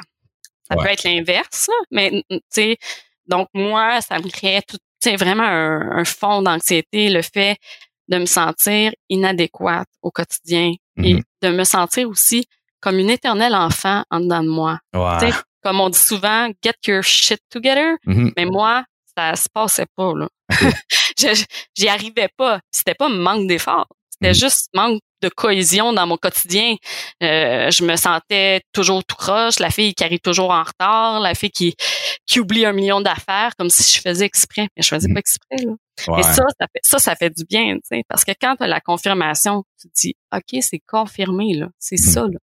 Mais on dirait que ça t'amène comme une espèce d'apaisement, peut-être? Ah, moi, ça m'a amené tellement de compassion à moi-même. Ouais. Et- Parce que c'est comme tu dis, tu sais, tu, tu, tu peux pas réussir à faire des choses simples comme être à temps pour quelque chose. Tu es toujours en retard, 5 minutes, 10 minutes. Ben, moi, c'est ça, là, habituellement, c'est comme 5 à 15 minutes en retard pour tout. Puis je me dis comme, pourquoi pas, là, j'avais tout ce temps-là à me préparer, là. Puis Ouais. j'ai quand même en retard. Puis des fois, comme, je me sens comme, ah, je m'ai réveillé tôt, j'ai plein de temps avant que j'ai besoin de faire ce que j'ai besoin de faire. C'est comme, non, j'ai quand même en retard. Puis je me dis comme, pourquoi? C'est, pas que j'essaye, là. J'ai vraiment juste, c'est plus fort que moi, je le sais pas. Puis c'est frustrant. Puis tu l'internalises comme en étant brisé d'une telle manière. Hein. Tu te dis comme, pourquoi est-ce que je suis brisé comme ça? Pourquoi est-ce que je peux pas juste... euh, Ouais. Puis mais- comme tu dis, même si tu te dis, OK, je vais me lever plus tôt, puis j'ai tout organisé la veille, je vais être prête, ben, il va sûrement arriver quelque chose à la dernière minute qui va faire que tu vas être en retard. tout le temps. Tout le temps. il, y a, c'est- il y a toujours quelque chose. Toujours quelque chose. Ah, mais ils sont où finalement mes clés? Ah, là, tu cherches tes clés. Mhm. Ah, ils sont où, mais euh, il y a tout le temps quelque chose qui va faire que tu vas, tu vas être en retard. Moi, je ris parce qu'à l'université, je, je suis tout le temps en retard, toutes mes Mhm. cours. C'est pas une blague, là. Je me lève à 5h50. Là. comment est-ce que je, je comprends pas comment est-ce que les gens euh, estiment leur temps correctement de manière. Comment est-ce qu'ils font pour prendre en considération qu'ils n'allont pas trouver leur clé ou qu'ils allont ou, ou c'est juste que ça arrive pas communément qu'ils cherchent leur clé, tu sais? Ouais, Mais je en- pense que c'est ça aussi. C'est comme ça aussi, mais bon, il y a des moyens de faire. Là. Moi, je me suis quand même améliorée un peu. Mon, mon conjoint, il m'a acheté euh, des, euh, des tiles. Tu sais, c'est quoi oui, des tiles? ouais. Des euh, trucs électroniques que tu mets après tes choses. Oui. De ton, de ton, de ton téléphone, pardon, ou de ton tile, tu peux appeler un l'autre OK. c'est quand même pratique là parce que quand je suis dans un rush puis là je me dis mon dieu il est où mon téléphone? Puis je l'ai sûrement déposé à quelque part dans la matinée dans mon rush Mhm. je j'ai pas fait attention je sais pas il est où mais je peux l'appeler tu sais ça c'est un moyen tu vois que j'ai mis en, en, en marche puis qui fonctionne bien qui m'aide quand même là. mais quand même il va toujours y avoir quelque chose tu sais euh, un enfant qui a enlevé ses bottes puis qui les a mis à quelque part dans la maison puis là je dois chercher les bottes Ouais, ça, ça en difficile, ouais. tu sais, quand en, en plus, c'est ça, avec les enfants, c'est pour ça que je pense que ça, ça c'est souvent un déclencheur au niveau du diagnostic quand tu as tes enfants parce que c'est une chose de penser à tes propres choses, mais de penser à toutes les choses de tous tes enfants, c'est Ah une autre. Ça serait l'enfer pour moi, ça. Je me dis, ça serait juste. Ouais. Ben, le pire, ce qui est bizarre, c'est que j'ai une bonne mémoire pour me rappeler de où sont les choses. OK? Si tu me demandes comme, ah, je cherche ceci, je vais pouvoir aller dans ma, ma tête puis être comme, ah, je pense que ça doit être là. Mais en même temps, je me dis que c'est peut-être comme une, une, une compensation que j'ai fait de toujours perdre mes choses, d'essayer d'avoir une bonne mémoire de où sont les choses. Mais c'est comme bien que je peux faire ça pour des objets un peu comme bizarres qu'on on n'utilise pas souvent.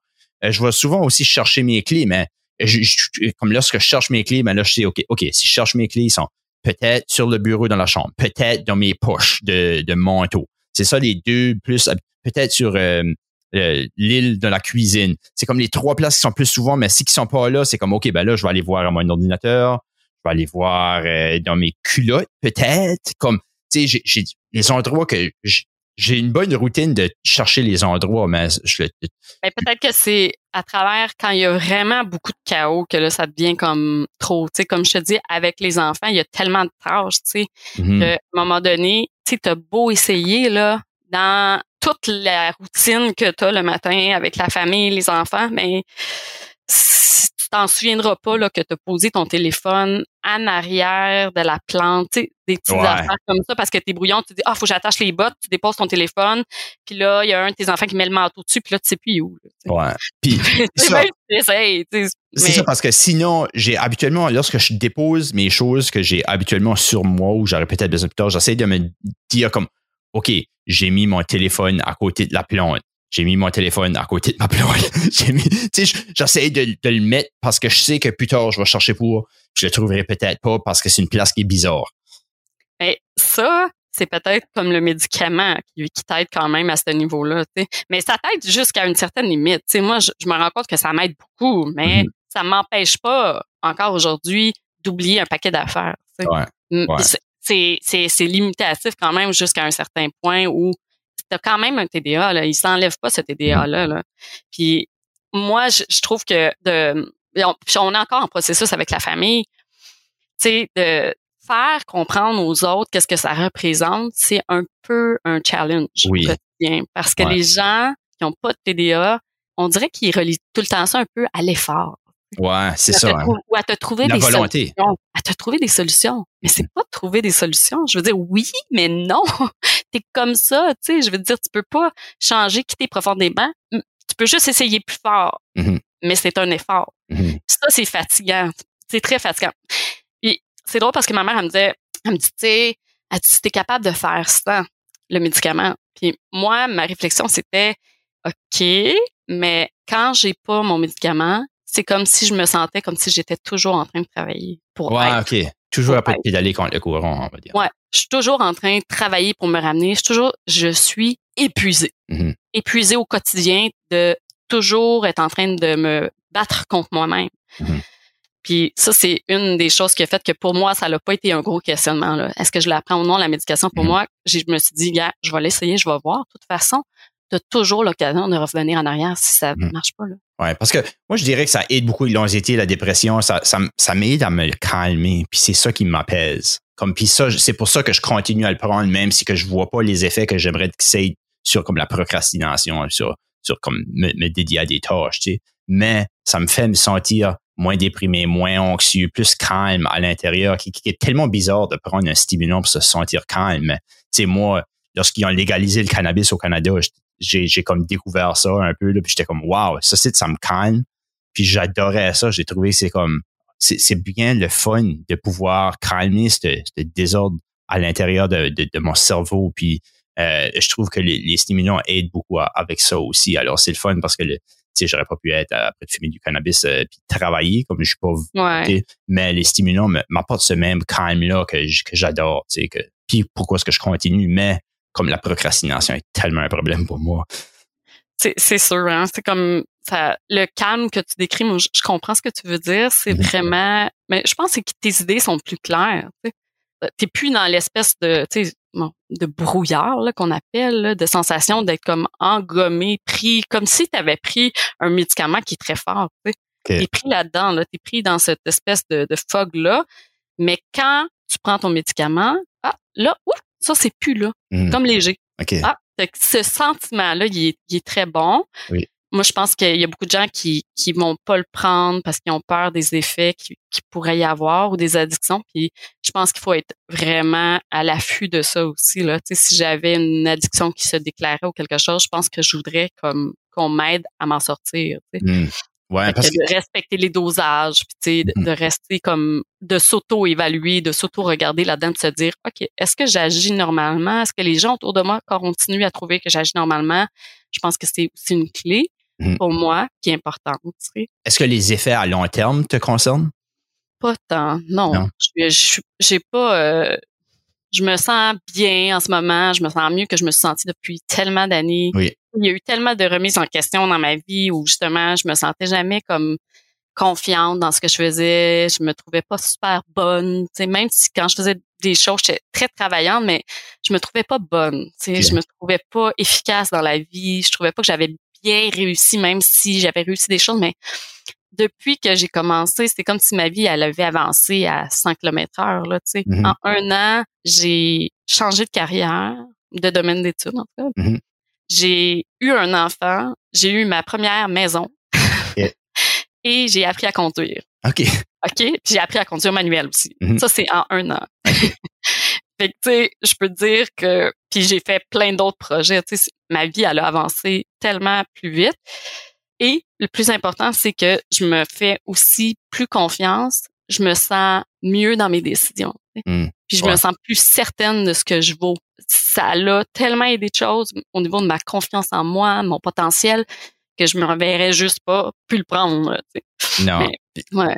Puis oh, je le, je- je- comme tellement. Puis moi, moi aussi, en regardant en arrière, je suis, je suis tellement d'une meilleure position dans la vie maintenant que j'étais avant que je découvre le TDAH. Parce que tu l'as mentionné, euh, tu l'as mentionné aussi euh, auparavant, où ce que tu t'as vraiment retrouvé dans les, témoignages du TDAH, de les gens qui, qui parlent du TDAH, puis de, de voir finalement il y a, quelqu'un d'autre comme moi, tu sais, il y a quelqu'un d'autre qui, qui a les mêmes sortes de difficultés que j'ai, que je me sens pas pareil, comme tu sais, l'aspect mouton noir, puis de finalement pouvoir trouver comme une, une manière à travers de ça de un se donner la compassion, puis deux de se dire c'est correct aussi d'être correct avec nos difficultés, puis de passer à travers, puis on est juste différents, ben on a nos forces, mais c'est correct pareil, puis c'était juste juste cette, cette connaissance là, c'était c'était c'était théorie, ben pas théorie, mais c'était juste de, ah, cet apprentissage-là a été tellement bénéfique pour moi, puis j'assume que c'est ça toi aussi, tu sais. Mais d'être stigmatisé aussi, tu sais, quand tu le prends pas, puis t'es pris dans ton TDA, tu le sais pas, mais t'es un peu vu comme quelqu'un qui fait pas ses choses, qui est pas à son affaire, mm-hmm. ou euh, ah Juliane c'est la fille qui fait pas attention, disons, ou qui va pas se souvenir. Mais là t'es pris là-dedans, tu tu te sens pas bien avec toi-même là. Ah ben non. Juge là, tu te dis ok. Euh, mais comme tu fais pas exprès, là, tu peux en venir à penser, bon, OK, euh, je, je, suis pas bonne ou je, je, fais pas attention aux autres. Moi, ça m'a, ça m'a quand même amené des problématiques. Si je pense à des anciennes amitiés que j'ai eues, j'ai, eu des amitiés très fortes avec des gens qui sont finis, là. Mm-hmm. Mais j'y repense puis je me dis, mais ils devaient sentir que je portais pas assez d'attention à eux. Mais mm-hmm. pourtant, là, s'il y a une chose qui est importante pour moi, c'est les gens autour de moi. Je les mm-hmm. adore, j'aime les gens profondément. C'est pour ça que j'ai été en ostéopathie, c'est pour ça que je m'en vais en enseignement. Donc, c'est à l'opposé, là. C'est des histoires qui m'ont brisé le cœur. Mais quand j'y repense, je me dis, ben c'est sûr qu'avec le TDA, ben il y a l'impulsivité. Mm-hmm. hein? Moi, on n'en a pas parlé, mais moi, je suis une personne qui est très très impulsive. Ça, c'est un autre de mes symptômes avec mon TDA. Je dis des choses. Des fois, ben, j'ai des regrets. Ah. puis c'est, puis j'ai aussi des émotions très fortes. Je suis très très très émotive. Mm-hmm. Ça, ces deux choses-là ensemble, ça fait pas toujours bon ménage. non. Non. Parce, pour sûr, parce que c'est bizarre on, on, va dire des choses qui vont peut-être blesser les gens, puis ils sont comme pourquoi est-ce que cette personne-là a dit ça, puis nous autres, c'est juste impulsivement on l'a dit, puis pas nécessairement qu'on on, euh, on, voulait vraiment dire ça non plus. Je sais pas, moi, moi je parle, je pense en parlant. Ouais, euh, c'est ça. Puis, ça. Ouais, tu je sais pas comment commencer ça, mais je, je, crée mes pensées. La meilleure manière de penser, c'est de, de, le parler, de, de discuter. Puis des fois, je dis des choses que c'est pas vraiment ça que je veux dire, mais c'est la manière, que je pensais à ce ton-là de le dire. Puis là, ensuite, le regret qui vient après de penser comme Ah, ça t'est mal interprété parce que je pense que je m'ai fait peut-être mal interpréter beaucoup dans ma vie parce que je pensais différent des autres. Est-ce que tu as, eu ce, sentiment-là que est-ce que tu as, est-ce que as une peur de te faire mal interpréter? C'est surtout, je crois que des fois, tu vas dire les choses, puis c'est vraiment plus fort que toi. Tu vas le, tu vas le dire, puis tu n'y auras même pas pensé. Là, ça, ça va juste sortir. Puis après ça, tu vas dire, ben voyons, j'aurais pas dû le dire à cette personne-là. J'aurais pas dû dire ça. Donc, des regrets, j'en ai eu beaucoup. Là. Mm-hmm. La peur d'être mal interprétée, on dirait que comme je suis très impulsive, souvent, je vais le dire, puis après ça, je vais avoir le regret plus que l'idée de me dire, oh non, je, je, je vais pas nécessairement avoir peur de, de, dire des affaires, mais plus le regret après. Je sais mm-hmm. pas si ça fait du sens, tu comprends ce que je veux dire, mais pour moi, c'est plus comme ça, tu sais, puis euh, surtout au niveau de l'émotion, surtout avec des gens avec qui je suis très proche. Mm-hmm. Quand c'est avec des gens que je connais moins, on dirait qu'il y a comme plus une réserve. Okay. Je sais pas si c'est parce que je peux moins me laisser aller au niveau des émotions, mm-hmm. pardon, ou si c'est euh, plus lié au fait de, je, je sais pas, c'est difficile à expliquer. Mais avec les gens avec qui je suis très proche, surtout quand je suis fatiguée, ben là, il peut y avoir comme une montagne russe d'émotions. Vraiment, je le sais. Je le sais que c'est lourd. Puis même avec la médication, ça reste un gros challenge pour moi. Est-ce que, tu, est-ce que tu dirais que les choses que tu dis, c'est des choses honnêtes, mais que tu réalises après que c'est comme, ah, c'était un peu trop direct, que j'ai réalisé qu'en disant ça, je pourrais les blesser, puis c'était pas mon intention? Je te dirais que pour moi, il n'y a pas grand-chose que je peux pas dire. Je sais pas comment expliquer, mais j'ai pas un gros filtre dans le sens que pour moi tout est bon à dire tant que ça reste gentil, ok? Mais il y a une façon de le dire. Mais je me rends compte que cette ouverture là, puis cette façon d'être là, elle colle pas vraiment à beaucoup de gens. Tu sais. Ok. Donc. On fait des exemples. Je suis curieux si qu'on pourrait. Écoute, je, je tu sais, s'il arrive une situation, euh, c'est probable que je te dise qu'est-ce que j'en pense pour vrai. Mais des fois, comme on dit, toute chose n'est pas bonne à dire. Mm-hmm. Puis là, je vais y réfléchir, après je vais faire Oh là là, j'aurais pas dû dire ça. J'aurais pas dû faire ça. Mais il n'y a pas d'exemple qui me vient en tête en ce moment, mais l'impulsivité, ça a toujours été. Tu sais, quand j'étais petite, là, il y avait comme un feeling en dedans de moi là, qui montait. Là. Puis là, là, je me disais, fais pas ça, fais pas ça, fais pas ça. Je le fais. puis là, je me dis, ah, j'aurais pas dû faire ça. Mais je l'ai fait. Mm-hmm. C'était fort que moi, puis je le leur ferai. OK. comme un, comme un, une drive intérieure, comme un feu, là. Tu sais, Oui. Je regarde ma, ma, une de mes filles qui a fort probablement un TDAH, mais ça reste à déterminer. Elle a 5 ans. Mhm. Puis je la regarde faire, puis elle fait des choses. Puis je le vois le regret dans ses yeux, tu sais, Mhm. après. Puis je me dis, hey, c'est-tu assez plate? Parce que à cause de ça, tu vis quand même dans un espèce de moment où tu te dis, ah, je suis pas bonne, tu sais. Je suis pas comme les autres, je suis pas normale. Tu, tu, Tu tu- peu, là, tu ouais, tu te dis que t'es comme une mauvaise personne, tu sais, c'est ça Ouais. qui tu. Puis Ouais. il y a personne qui veut se voir comme une mauvaise personne.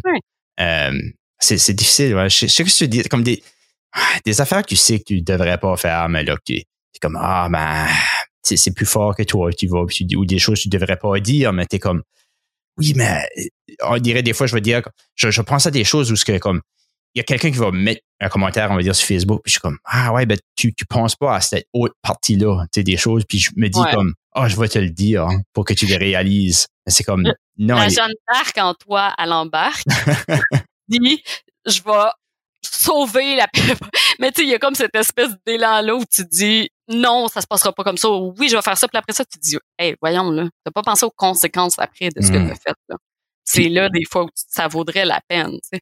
c'est d'avoir plus de compassion dans les choses que je dis, moi, des fois, c'est de comme voir que la personne ne cherche pas à une solution, elle cherche la compassion, puis moi, je suis comme, non, mais tu, tu vois ça mal, je, je dois changer ta perception, je me dois être la personne qui change ta perception des choses parce que tu tu perçois pas le plein portrait, puis c'est comme, je, je- mais j'ai mieux avec ça. J'ai appris, euh, j'ai lu un livre qui s'appelait euh, How to Make Friends and Influence People. Euh, Ah c'est ouais? comme un cl- c'est comme un classique euh, de. Oh, J'ai oublié ce qu'il a écrit, mais c'est un livre qui est quand même vieux assez, mais ça parle beaucoup de comme. Tu sais, il y, a- il y a un exemple où ce qui. Il y a- quelqu'un qui disait quelque chose qui était faux, puis l'autre s'ostinait avec, on va dire, puis il y a quelqu'un d'autre qui était là, puis il a demandé, c'est comme, ah ben toi, qu'est-ce que tu penses de ça? Puis lui dit, ah ben moi, je sais pas, mais cette personne-là, elle, savait, elle voulait juste pas s'inclure dans ce débat-là, parce que bien que tu peux gagner le combat là, tu peux perdre le- la guerre, tu sais, où ce que, tu même si tu avais raison de prouver quelqu'un qui avait tort, ça va pas aider comme ta relation avec cette personne-là. Alors, parfois, t'es mieux de juste rien dire puis dire, ah, peut-être que t'es correct. Tu sais, comme, puis ça, c'est des mots que j'ai eu besoin d'apprendre à dire parce que j'aurais jamais dit ça avant. J'aurais jamais dit ça avant à quelqu'un que j'étais presque sûr qu'il avait tort. Puis ça, c'est, c'est pas donné à tout le monde, mais encore moins à quelqu'un qui est impulsif, là, cette Mm. sagesse-là de dire, OK, c'est pas de bon goût ou c'est pas nécessaire, ça alimente rien de positif pour la personne. Tu sais, c'est, c'est là où ton impulsivité, elle sort. Tu sais, c'est, c'est, c'est rapide, là. Tu sais, tu le fais sur le coup. Parce que tu penses sur le coup que c'est bon, mais après coup, tu dis là, je- je- ça n'a rien apporté de gratifiant à la personne Mhm. ou c'était pas nécessaire. Ouais. Mais je me demande si, puis là c'est une hypothèse, je me demande si quand tu fais ça, est-ce que ça alimente encore les hormones au niveau du cerveau? Est-ce que c'est ta dopamine qui fait que tu vas être dans cet état-là de solution, de aide, tu sais, comme en hyper focus un peu, Ouais. je sais pas. Je sais pas, ça- c'est super intéressant. Puis comme les, les neurotransmetteurs m'intéressent tellement dans la dernière année, comme le- la, la dopamine, c'est quelque chose que j'ai j'ai lu un plein livre sur ça. Puis je commence juste à comprendre un peu, mais je comprends pas totalement. Puis j'aimerais ça de, de l'apprendre un peu plus, mais c'est c'est tellement comme j'ai pas de, de background en biologie du tout. euh, bien que je travaille en, en- en- je travaille de, de le côté médical qui croirait que j'aurais su un petit peu puis j'ai appris d'apprendre un peu mais comme j'ai pas ce background-là, puis je trouve ça difficile, mais comme mes, un de mes favorite podcasts, c'est un neurologue, tu sais, c'est Andrew Huberman, j'adore son podcast, mais il parle beaucoup de la neurologie des choses, puis je commence à apprendre, mais c'est, euh, j'aimerais ça de plus comprendre, on dirait que c'est une tangente totalement différente. Ouais, c'est ça. Parce que je pense que dans la compréhension, tu, tu deviens plus doux avec toi-même. Tu sais, ben, moi, ça. depuis, depuis que je sais que j'ai le TDA, ma vision face à comment je suis, c'est adouci. Mhm. C'est venu en premier avec un des regrets. Là. Je Oui. pense que tout le monde le vit. Ah oui, hein, ouais. là, les regrets. J'aimerais ça d'avoir su plus tôt pour avoir plus de compassion envers Ouais. moi-même, puis peut-être avoir trouvé mon chemin plus vite, là, ou des choses comme ça. Si j'avais, tu sais, le si j'avais, si j'avais su avant, mais j'aurais été moins dur avec moi. Mhm. Si j'avais su avant, j'aurais probablement commencé de la médication. Si j'avais su avant, peut-être que je serais pas là où je suis dans ma vie. Peut-être que j'en aurais fait beaucoup plus. Ouais. Tu sais, tout ça vient avec. Puis aussi, moi, c'est, puis tu sais, je, je le dis là, puis probablement que ma mère elle écouterait. Au début, moi, ça m'a mis un peu en colère aussi. OK. Ça m'a mis un peu en colère parce que je me disais, OK, si tu le savais, pourquoi? Tu sais? Ouais. Là, je l'entends me dire, mais on vit pas dans le regret, puis t'as raison. Puis, mais je me dis, au final, tu sais, c'est, est-ce que ça aurait été beaucoup plus facile pour moi? Puis oui, sûrement, tu sais. Mhm. Oui, sûrement. Mais- Puis de te connaître mieux, tu sais. Je sais Puis, pas. puis tu serais quand même pas la personne que tu es maintenant. C'est à la fin, tu sais, ça, ça peut, c'est rouler les dés à nouveau. Tu le sais pas comment est-ce que ça aurait changé. Puis c'est certain que ça aurait peut-être été mieux parce que tu, tu sais, la, la compassion envers toi-même, t'aurais moins passé de temps à, à- à te douter. Euh, mais le, ouais, c'est comme le, le passé est passé, puis faut juste avancer, tu sais. Faire de mieux qu'on peut aujourd'hui, c'est la seule chose qu'on peut vraiment changer. Ouais. Puis te dire qu'aujourd'hui, ben là, tu as la chance de le savoir, puis tu as eu la chance, il y a plein de gens qui le seront jamais ou qui auront jamais cette chance-là. Tu sais, j'ai- quand même eu euh, un bon euh, roulement de dés, là, comme on Hmm, dit. Tu oui. Ma, ma vie, là, il y a eu une succession d'événements qui a fait que, oups, c'est assez pointé devant moi, mais tu sais, j'aurais pu très bien pas le savoir dans mon cas, là, parce que, comme, comme je te dis, j'avais une vision erronée de la situation. Puis c'est là où, quand j'ai écouté les balados de la première saison, pour moi, ça a été comme révélateur. Tu sais, j'écoutais les histoires, je me disais, aïe, aïe, moi aussi, là, je suis comme ça, là. Mhm. Je vis comme ça. Ça, c'est, important. C'est pour ça que, que j'avais envie de le faire. Je me dis, si ça peut juste faire en sorte qu'il y ait une personne qui, aujourd'hui, avait écouté mon balado, elle va dire, hey, moi aussi, je suis comme ça, mais tant mieux, parce que moi, ça a changé ma vie. J'en remercierai jamais assez le ciel ou le, ou le, genre, genre, c'est, c'est magique ce que ça l'a permis pour moi. tu sais. C'est puis super. J'apprécie vraiment ça. Puis j'apprécie qu'il vienne partager ton histoire. Puis c'est peut-être une bonne place à finir. Ça fait longtemps qu'on parle. Vraiment, je pourrais continuer. On dirait c'est. J'adore tellement entendre les histoires des gens. Ça, tu puis, pour aider une personne, ça aide moi. Tu sais, ça, notre conversation va m'aider à mieux gérer mon propre TDAH, de, de, de me sentir plus normal là-dedans ça, de voir qu'il y a des choses, tu sais, qui peuvent être faites, puis changer, puis de, de, dire que c'est correct aussi, tu sais, que c'est on, on est différent. Puis souvent, je- des fois, je me demande la question si je pourrais pas avoir le TDAH, si je voudrais ou pas. Puis je suis pas 100% sûr, tu sais. Comme, Hmm. bien que ça m'a apporté beaucoup de difficultés, j'ai quand même eu beaucoup de succès dans la vie aussi. Tu sais, objectivement, j'ai été très chanceux dans la vie d'une manière que j'ai eu du succès dans, dans beaucoup de choses. J'ai tu sais, j'ai pu avoir des, des, des bons emplois puis des choses comme ça. Alors, tu sais, ça apporte beaucoup, il y a beaucoup de bons du TDAH que, qui est facile Ouais. à oublier à travers du mauvais, tu sais. Je pense que l'hyper-focus, c'est quelque chose qui amène euh, énormément de, de situations de création puis de drive aussi, là, ce- cet état-là de d'être allumé puis de, de travailler sur quelque chose. Moi aussi, je l'ai, mais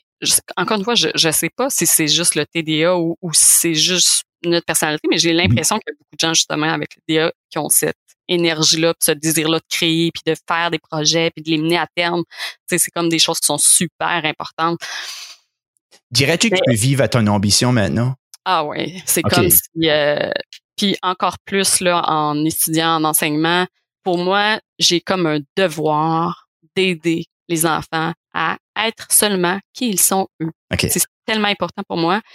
J'ai ce désir-là de les regarder pour ce qu'ils sont, puis de pas essayer de les faire devenir quelque chose d'autre. Mhm. C'est important parce que pour moi, qui a vécu quand même beaucoup d'intimidation quand j'étais jeune, vraiment, là, euh, je dirais que j'ai envie que les enfants puissent se sentir fiers d'être ce qu'ils sont.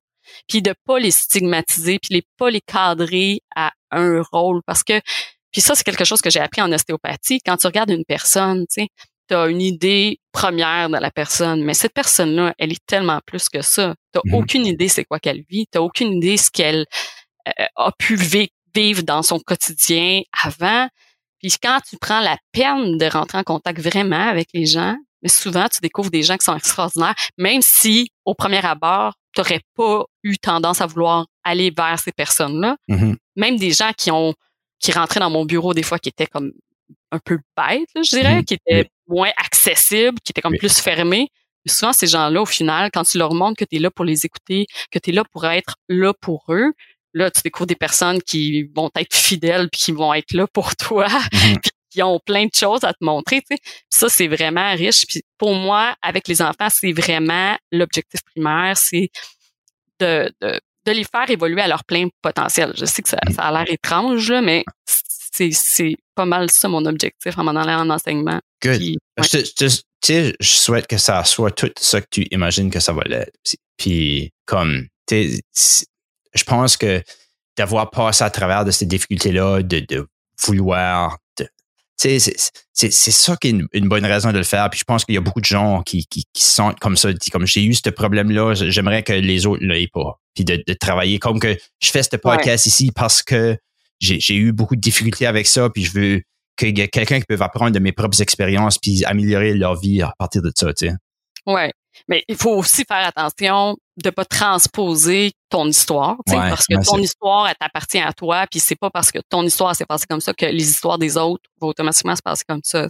Ça, c'est important.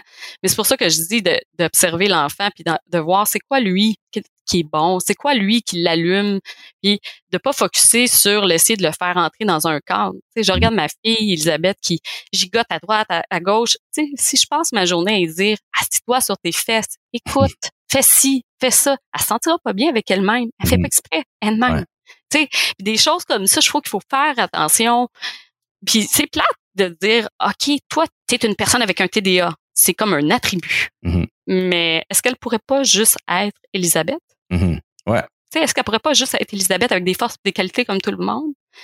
Mm-hmm. C'est là où des fois je me dis, ouh, le diagnostic il est bon parce que tu peux l'aider, mais en même temps, t'es pas juste une personne avec un TDA. T'es aussi une personne qui existe en soi. Mm-hmm. Tu sais, toi, Marcel, t'es, t'es pas juste une personne avec un TDA, t'es un homme qui a des pots, qui a des comptes, qui, qui explore plein de choses, mais ça, c'est, c'est bon de le reconnaître puis de pas se, se garder juste dans une boîte où on se dit TDA. je trouve ça limitatif un peu, là. Comme, ouais. ouais. Non, c'est, parfait. Je pense qu'on va finir directement là.